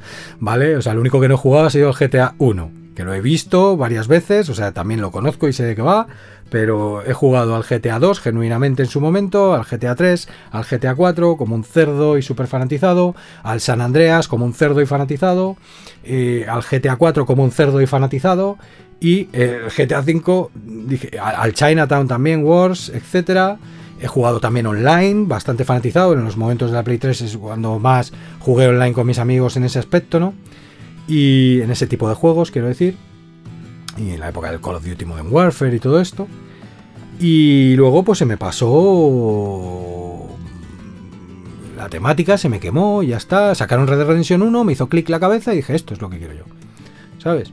Y ya está. También es verdad que había jugado muchos títulos de robar coches, de hacer lo mismo, de tal y de cual. Y aunque todos aportaban y aunque era hacer lo mismo, pero no lo era, y todos eran brutales, pues se me quemó un poco la fórmula, ¿no? Tanto es así que el GTA V, años después, lo jugué y no, no me llegó a romper la cabeza. sí que lo flipé, ¿no? Sí que dije, oh, qué, magnífico GTA, evidentemente. Eh, que Rostar, es que qué buenos son leñas, que son la leche. Pero realmente eh, no, ¿sabes? No lo estaba jugando fanatizado, como os he dicho los anteriores, ¿no? Y, eso que iba por ahí sorprendido, fijaos, que, o sea, puedes jugar algo sorprendido, puedes jugar algo que además te suena familiar, que eres fan de la franquicia, que eres conocedor de la franquicia, que eres de la familia, ¿entiendes? Y aún así, que digas, pues, pero, pero tengo esta temática quemada, o sea, es más de lo mismo, no me engancha, etcétera, etcétera, ¿vale? Y tengo amigos de mi edad que lo jugaban online a saco, que están totalmente enganchados a él, que lo jugaron en su momento que lo siguen jugando después, ¿no?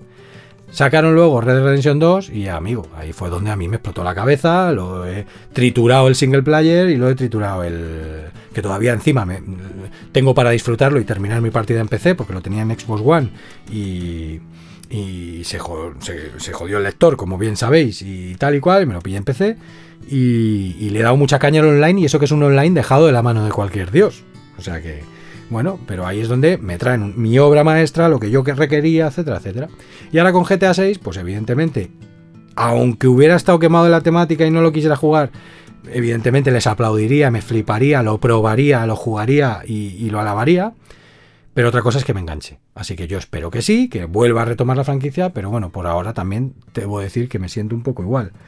Ahora, el tráiler, pues véoslo, el que no lo haya visto ya, Eh, juego recomendadísimo, seguramente. El trailer es espectacular. Rockstar de nuevo poniendo, dando un puñetazo en la mesa, poniendo un escalón más del juego definitivo de Sandbox. Eh, también narrativamente hablando, parece que mejora la fórmula. Eh, y eso que GTA V ya era una parodia tremenda con millones de detalles, etcétera, etcétera. Y, además con un mundo más parecido a, a, la decadencia que estamos viviendo actualmente, ¿no? Entonces, pues bueno, pues poco más que decir, poco más que decir. Espectacular. Y nada, pues ya voy a pasar a comentaros un poco lo que estoy jugando, porque hay cosas interesantes que, que podéis tener en cuenta y con ello me despido.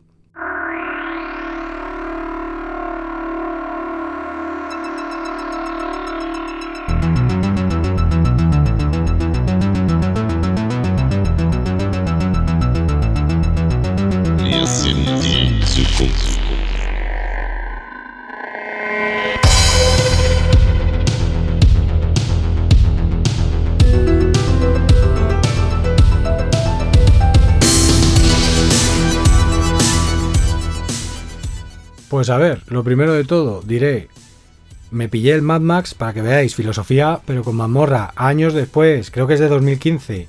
Juego además que en su momento, lo veréis en mil vídeos, en mil análisis, que también estoy un poco harto de leerlo, el juego más infravalorado, el juego, juego infravalorado en su momento porque salió con juegos que petardearon más, porque mm, creo que no... O sea, que salió antes de la película Mad Max Fury Road y luego la película ya le dio un poco más de, de, tralla o algo así, ¿no? Yo en su momento sí que le presté atención, pero en su momento es que me pilló en un momento que, eh, ya lo he contado alguna vez, que estaba no de parón de videojuegos porque siempre estaba jugando algo, pero que estaba muy ocupado en mi vida y no estaba jugando demasiado, ¿no?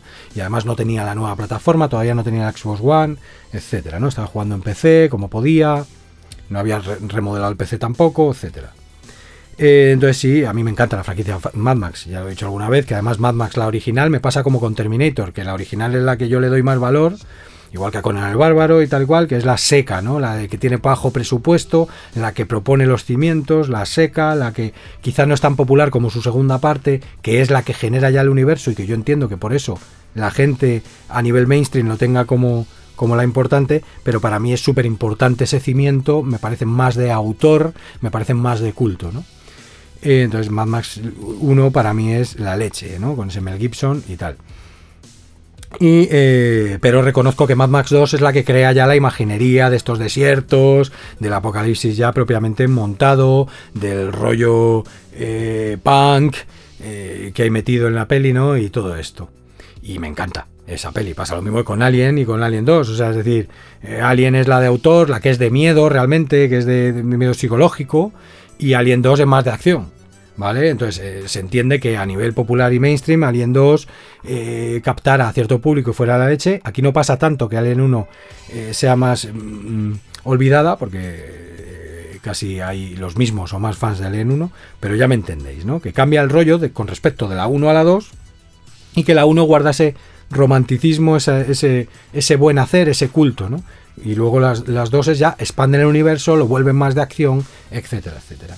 Entonces en Mad Max 2 es indiscutible que es la que mete toda la tralla del universo de la que luego beberán el resto. Mad Max 3 es muy mala, ¿vale? Es muy mala.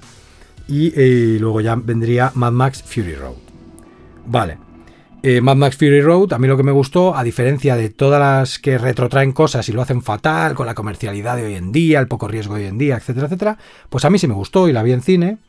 Eh, porque evidentemente es espectacular visualmente, con ese guitarrista, esos coches, etcétera, etcétera, y porque además eh, respetaba la esencia ¿no? de, de, la saga. La, respetaba, no sería Mel Gibson, que lo traen de viejo ni nada, pero daba igual. No coinciden las fechas, porque debería ser mucho más viejo que, que, el actor, ¿no? Pero daba igual. El caso es que era Max Rokatansky, eh, que le habían matado a la madre, o sea, a la mujer y a la hija, eh, que estaba atormentado por ello, que habría pasado X aventuras, donde no niegan, por lo tanto, las películas originales, y que ahora le habían apresado unos puñeteros fanáticos, y ahí ya entra la espectacularidad de la modernidad, etcétera, etcétera, y entra, pues, conocer un personaje interesante, con una Charlize Theron muy, muy, muy buena en su, en su papel, de Furiosa, y eh, que ambos comparten protagonismo, pero sin tampoco hacer de menos a Max, sin meter gilipolleces y todo pues muy bien, ¿sabes? O sea, una peli que es una acción constante, una huida constante y que, eh, como digo, tiene unos, unos, visuales de los que... Eh, bueno, pues es que el creador de Mad Max el juego es el creador también de, Mad Max Fury Road, ¿no? Entonces, comparten esa imaginería visual, comparten el emblema de Scrotus, el mismo emblema que sale en Mad Max Fury Road.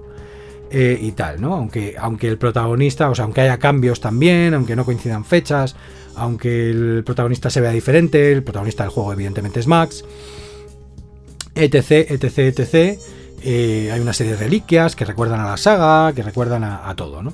Y, bebe mucho, como digo ya, de esa película. Entonces, sí, sí, para los amantes de la saga es un juego totalmente recomendado porque tiene lore y tiene historia críptica y tiene detalles, ¿no? Y comparte ese universo, el juego es de Warner Bros. Y sí, fue infravalorado porque en su momento, que su fórmula no estaba tan. O sea, estaba ya gastada en su momento, ¿no?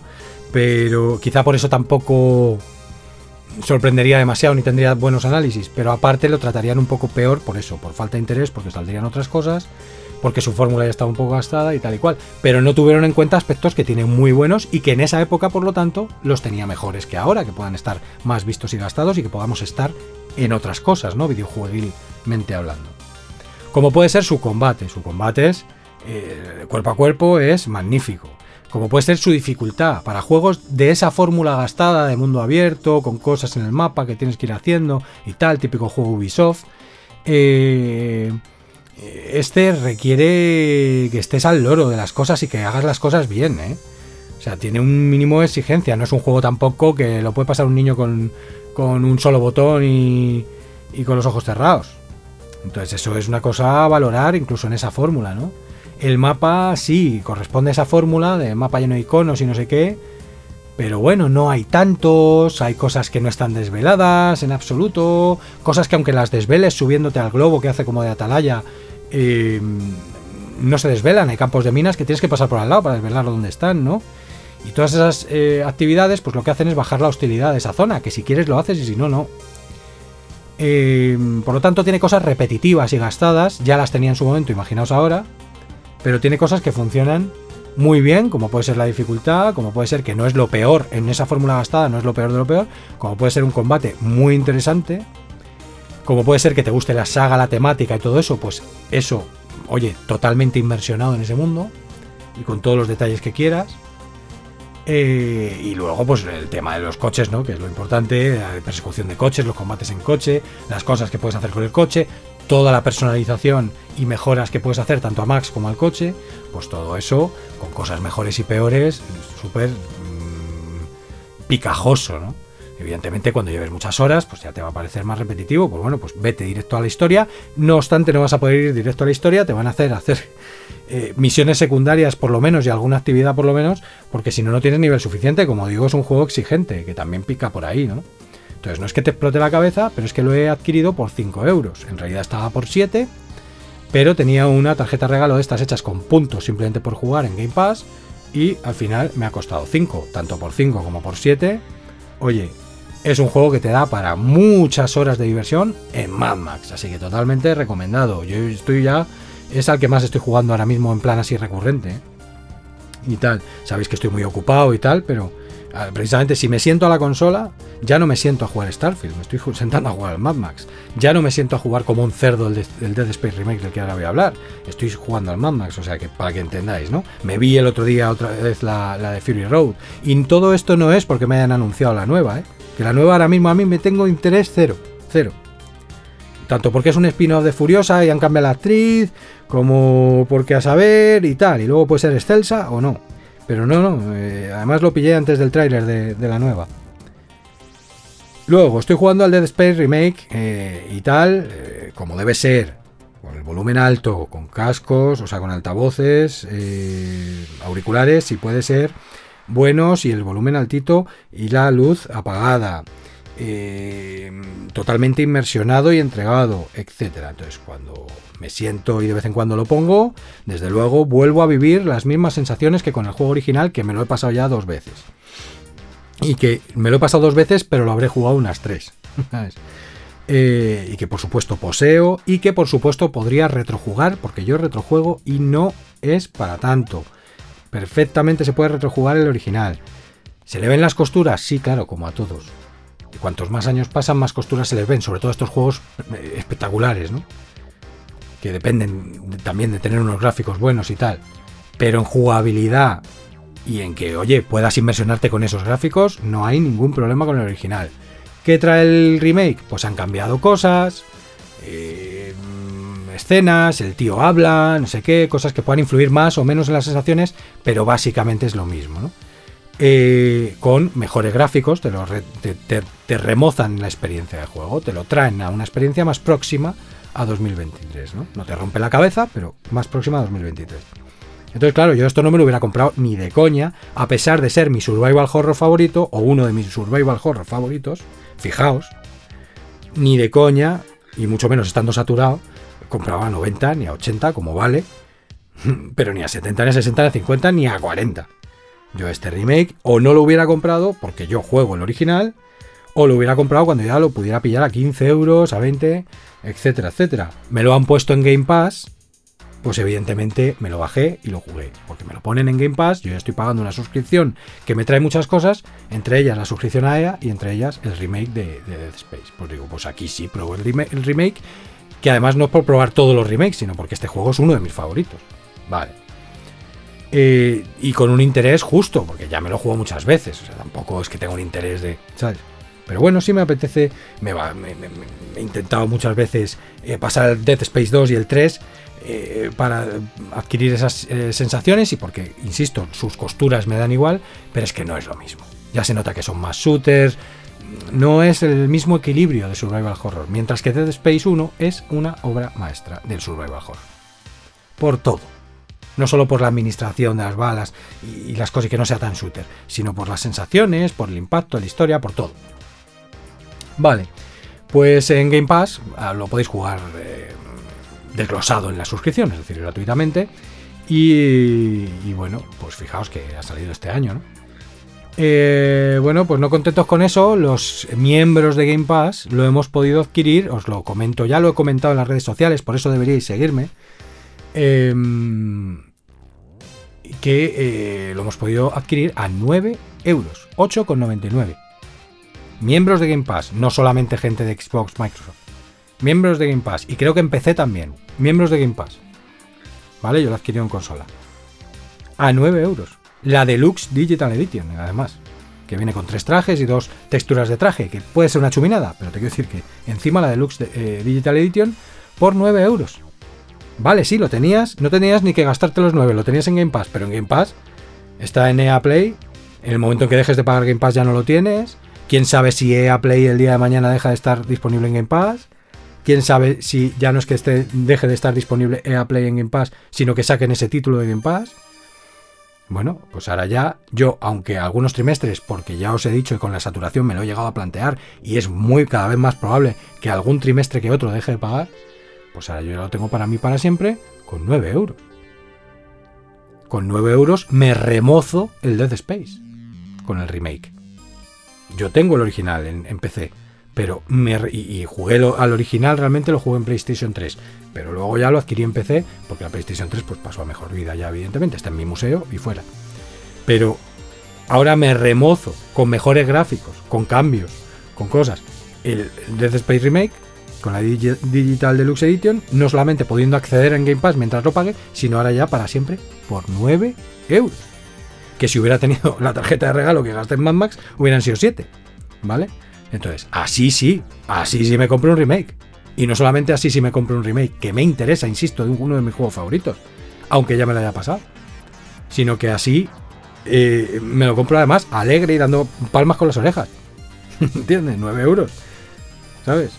Así sí. Oye, si estás muy interesado, 20 euros, están bien. Pero, y si no te has jugado jamás el Dead Space, pues ya ni te cuento, vamos, vale hasta el último céntimo. Incluso 30, 40. Si no te lo has jugado nunca, incluso 30, 40 te puedes gastar. Si te lo has jugado, ya no, ya te diría que 20. Pero 9 euros, palmas con las orejas. Y encima es uno de tus survival horror favoritos, imaginaos. Entonces, bueno, pues nada, lo empecé a jugar en Game Pass y luego ha habido esta oferta que no sé si a día de hoy seguirá. Y miradlo a ver si sois miembros de Game Pass a 9 euros, ¿eh? 26 euros estaba en, en PC al mismo tiempo, o sea, y en las consolas en general, o sea que imaginaos. Porque estaba de descuento, ¿eh? Si no, os cuesta 80-90. Es que es una locura. Es una locura. Ya he hecho la crítica antes de los remakes, pues a eso me refería, ¿no? Entonces, para que veáis, remake, 9 euros, o me lo metes en Game Pass. Si me interesa el título, o bien porque no lo he jugado nunca, o bien porque es uno de mis favoritos, me lo bajo y me lo juego. Y si me lo pones a 9 euros, me lo compro y además con palmas en las orejas. Si me lo pones a 20, me lo puedo pensar o no. Yo, como retrojuego y tal, pues a lo mejor no me lo compraría tampoco. Pero te lo puedes comprar si te gusta y tal cual. Ah, me lo pones a 30, 40, 50, 60, 70, 80, 90. ¿Estamos locos? Yo entiendo el hype, respetable quien se gaste el dinero, pero vamos, por favor. Sobre todo si no lo han jugado, ojo, pero es que no puede ser, ¿entiendes? Más la excesividad y la moda de no querer arriesgar y sacar remake y remake y remake y remake, ¿vale? Esas son mis críticas. Eh, por cierto, que estoy viendo que, Immortals of Aveum, Aveum con V, ¿vale? Immortals of Aveum, que es un juego con primera persona como first person shooter, pero con hechizos y todo esto, y un mundo mágico, y, no sé si es de Electronic Arts, está también a 8,99 si eres miembro de Game Pass, y Wild Hearts también. Lo digo porque son ofertas, pues tipo la de Death Space Remake, que por 9 euritos, mm, sobre todo si tenéis puntos y podéis rebajarlos un poco más, oye, a la saca. Y aprovecháis y los tenéis ya para siempre, independientemente que os quedéis sin el Game Pass. Hala, esa información que os lleváis por escuchar el podcast. Luego, ¿qué más estoy jugando? Pues también me pillé. Eh, esto para que digan que los de Game Pass no pillan juegos. Eh, en la Switch tengo mucha cosa pendiente, así que no he pillado absolutamente nada. Y, el día de mañana lo que pillaré será el Super Mario Bros. Wonder. Eh, y. pero me pillé el Solasta. Otro podcast más que hablo de Solasta. El Solasta, Crown de Magister, pero no lo tenías ya. No, no, yo estos tres años que tanto he hablado de él, ¿vale? Ya lo dije, y bien he, apoyado bien poquito a los desarrolladores, con 12 o 15 pavos que me costó la expansión los Vale y Microsoft, que ahora fíjate, están tirados a la basura. O sea, fíjate si les apoyo, ¿no? Al final, con el tiempo, se, nota y se ve mi verdadero apoyo. Además, sí que adquirimos en Steam la, la, copia de la guaja. ¿Vale? O sea que estaba, esta, y una DLC. Entonces estaban apoyados, la de Primal Calling. Estaban apoyados. Hice podcast, juegos, o sea, estaban apoyados, ¿vale? Pero yo realmente, yo mi copia, eh, porque tuvimos que pillar la de la guaja también, etcétera, etcétera, estaba en, Game Pass, en Microsoft, en PC. Eh, que me lo bajé también en la Xbox y tal, para jugar indistintamente y tal. Eh, pero ahora por fin ya les he dado ya el dinero que quería darles a esos desarrolladores y a ver si me sacan un Solasta 2 increíble o cualquier otra cosa increíble porque se lo merecen. ¿Vale? Y aún así, con filosofía, pero con mazmorra. Porque me he pillado absolutamente todo. Los Valley, la campaña eh, spin-off, digamos. Eh, Palace of Ice, la campaña que sigue a la campaña Crown of the Magister, la campaña principal, y que concluye la historia. O sea, dos campañas además de la campaña principal. Tres campañas en total más todos los DLCs que añaden clases, subclases, etcétera, etcétera, todas las mejoras del Dungeon Editor y demás. Eh, bueno, pues todo eso por 28 euros en Steam, con acceso a la Steam Workshop para. Eh, yo me metí mods, etcétera, de Nexus Mods y no pasa ni media, pero con la Steam Workshop, pues más fácil todavía el poder manejar los, mods, ¿no? y era mi intención, pillármelo en Steam eh, con todo. Bueno, pues me lo he pillado con todo, incluso con DLCs que no me tenía que haber. O sea, que podía haber pasado de ellas, ¿no? Como el Supporter Pack y no sé qué. Entonces, con todo por 28 euros, más 12 o por ahí que me gasté, pues en total me he gastado en Solasta, en mi copia, insisto, en mi hacer, en todo este jugar de tres años que llevo jugando como un cerdo, o dos años o los que sean, eh, y que tantas alegrías me ha dado con esa perfecta adaptación de, del documento de Daños Dragons quinta edición, como lo queráis ver 40-42 eh, euros, ¿entiendes? Y hasta el último céntimo los vale. Y además de la copia de la guaja y la DLC de la guaja. ¿Vale?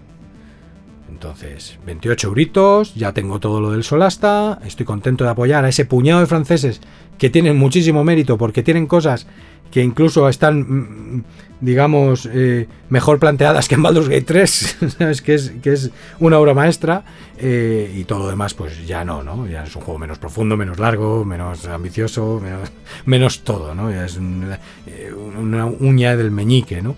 pero, pero ojito, ¿sabes? Entonces, es un juego que te da para horas y horas y horas, por mucho que sea más corto, tiene tres campañas, con lo cual ya tan corto no es, y aparte puedes jugarte todas las campañas que hace la gente en los mods, que eso es lo que tiene que hacer Baldur's Gate 3, meter un Dungeon Editor, ¿no? Como tenían en Divinity.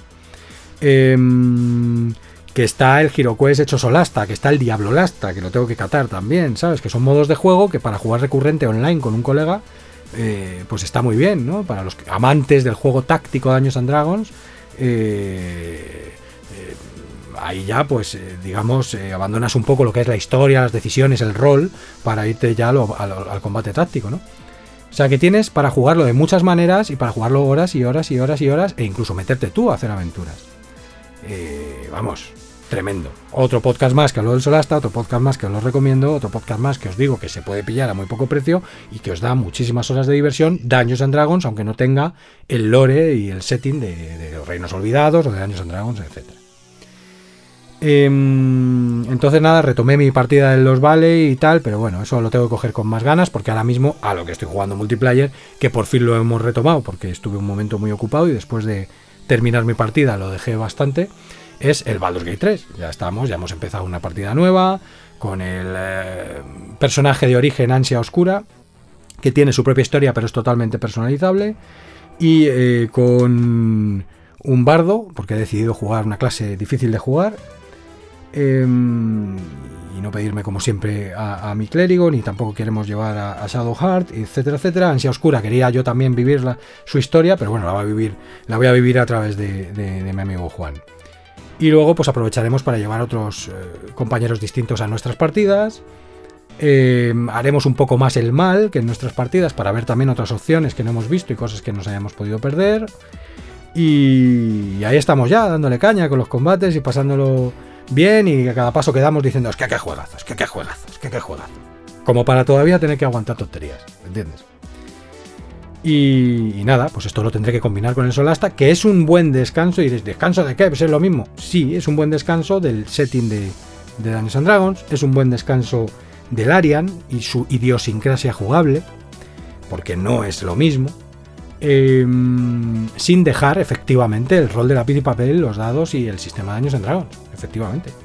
Y sin tener que irte a un juego totalmente diferente porque te instales el Tyranny o lo que sea, ¿no? Tengo ahí instalado el Icewind Dale que de vez en cuando le doy para retrojugar, o sea que no os digo más. Igual que tengo instalado el Napoleón Total War por si me hacía hype la película, que como yo soy muy friki de la historia, no me está dando tanto hype. Em, aunque yo le permita a una película no ser un documental y todo eso, si yo todo eso lo entiendo, pero no puedo evitar ser amante de la historia y que me gusta que me traten la historia con respeto porque puedes hacer algo espectacular y no tratar a la gente imbécil, ¿no? O sea, se puede hacer de una manera o de otra, ¿no? Eh, en cualquier caso, me lo, bajé por eso, pero vamos, si no, yo me pongo el Roma 1 o el Roma 2 Total War y me quedo tan ancho. Em, y, poco más, ¿no? Que, no es poco, porque el Starfield está ahí, pero es que mira que le he dado oportunidades, pero insisto, sigo sin hatearlo. No le voy a meter hate. Puede que no esté en el estado de ánimo para jugarlo. Le seguiré dando oportunidades. Me gusta el tema espacial, me gustan los juegos de rol, me gusta cómo escribe Bethesda, que lo he redescubierto con el tiempo. Me gusta los elementos clásicos porque soy un jugador clásico de RPG. Em, no me gusta sentirme un chaiñas en su universo. No me gusta que no te cuenten las cosas espectacularmente. Y, y de Starfield he de decir que además ahora tiene el lastre de ser comparado con otras cosas y no me gusta que no se hayan puesto más todavía las pilas en las misiones secundarias y terciarias y actividades y no sé qué, no sé cuántos, y dar menos contenido, pero más calidad. No me gusta tampoco cómo han llevado el mamoneo, ¿vale? O sea, todo el tema de exploración espacial, de hacer bases, el tal y el cual, porque si no vas a hacer algo mínimamente parecido a No Man's Sky, no hagas nada, o algo más, o sea, vuelve a quedarse como con el Fallout, ¿no? Y tal, entonces mm, no me está enganchando ni la historia ni las misiones principales, que debería hacerlas más, porque quizá también he hecho demasiadas tareas secundarias, eh, por manía ¿no? de jugar. Y tal, quizás no estoy, en estoy muy saturado, vengo de compararlo con Baldur's Gate 3, estoy en otro estado de ánimo, ¿no? Entonces, ahí está, le daré oportunidad en tanto en cuanto siga pagando el Game Pass, porque comprármelo no me lo voy a comprar, me queda claro que no ha llegado a las expectativas, eso está seguro, porque además mi, amigo Juan también me dice y que, a él no le engancha y él es fan de Bethesda y todo el rollo y del mamoneo y de todo esto y me está preguntando ahora por No Man's Sky y demás. Eh, y luego, pues eh, más allá de eso, no veo al resto de mis amigos tampoco jugarlo, eh, leo lo que hay, etcétera, ¿no? Entonces sé que a las expectativas no ha llegado y que no soy el único al que no le engancha, Pero bueno, yo antes de empezar, ¡a la mierda! entiendo que hay gente que sí se lo está pasando muy bien, que tiene otras expectativas, que tiene otras saturaciones, tiene otros momentos, si se ha metido en la historia, si se ha metido en el rollo, que puedes hacer infinidad de cosas, que desde luego es un gran juego seguramente de Bethesda, y pues le daré la oportunidad cuando me apetezca, porque eso es lo que hay que hacer cuando algo no te entra y sin embargo podría entrarte, es decir, oye, pues voy a poner las cosas más fáciles, ¿no? Y, bueno, nada más, que si las Asterix Obelix Slap de Mall, que si el Tina Chiquitina, que si el tal, el otro, el Sparks of Hope, el no sé qué, y seguir dándole al Zelda Tears of the Kingdom. O sea, es decir, esto no no, unido al trabajo, la vida, el ocio, la actividad en el aire libre, la música, tocar, el sacar un disco, el hacer de artista, el, hacer de padre, el, huerto, el prado, la sidra, lo otro más allá. Y todas las cosas que tengáis vosotros también por hacer, pues evidentemente, con la saturación que ha sido 2023, jueguilmente hablando, si ya metemos juegos de mesa, ya no os quiero ni contar. Y si encima jugáis al rol de lápiz y papel, pues menos tiempo todavía. Eh, mm, más todo lo que queda en el tintero de años anteriores, más lo que se avecina con el 2024, pues no damos más de sí. Así que esto es lo que estoy jugando, esto es lo que os recomiendo, esto es lo que os doy datos por si os interesa, al que no le interese, pues nada, que se vaya a buscar otros títulos, y al que le haya interesado y le haya valido esto para algo, pues me alegro. Sin más, me despido. Mm, como os digo siempre, cuidaos mucho, jugad mucho tened criterio propio, libre pensamiento, claro que sí, tratad de ser originales. Em, y, nada, jugad los juegos por vosotros mismos para tener vuestra propia opinión, más allá de Game of the Years, más allá de galas, más allá de dimes y diretes, y sobre todo teniendo en cuenta el analfabetismo funcional que campa a sus anchas a nivel político, a nivel filosófico, a nivel artístico, a nivel opinión, a nivel gran bar de internet, a nivel a todos los niveles. ¿Vale? Y que no sean 40 personas, eh, da igual catedráticas o no, pero en este caso todo lo contrario a catedráticas, eh, las que eh, estén creando opinión en toda una sociedad, en toda una chavalería. me da igual de un tema que de otro. Me da igual de los temas graves e importantes de la vida que de videojuegos o que de lo que sea. Que no sean 40 personas las que son creadoras de opinión y monopolizan los dimes directes y la opinión de las, de las cosas. Muchísimas gracias a los que habéis escuchado hasta aquí a los que escucháis pero con mazmorra, a los que les deis a suscribir, a los que les deis a seguir, a los que escuchasteis Celical Dark Memories y a, todos vosotros, muchísimas gracias, aquí seguiremos. Mm, muy buena salida de entrada de año porque entiendo que el siguiente podcast lo haré ya en 2024. Y, y ahí es donde nos veremos y nos escucharemos de nuevo en 2024. Hasta la vista.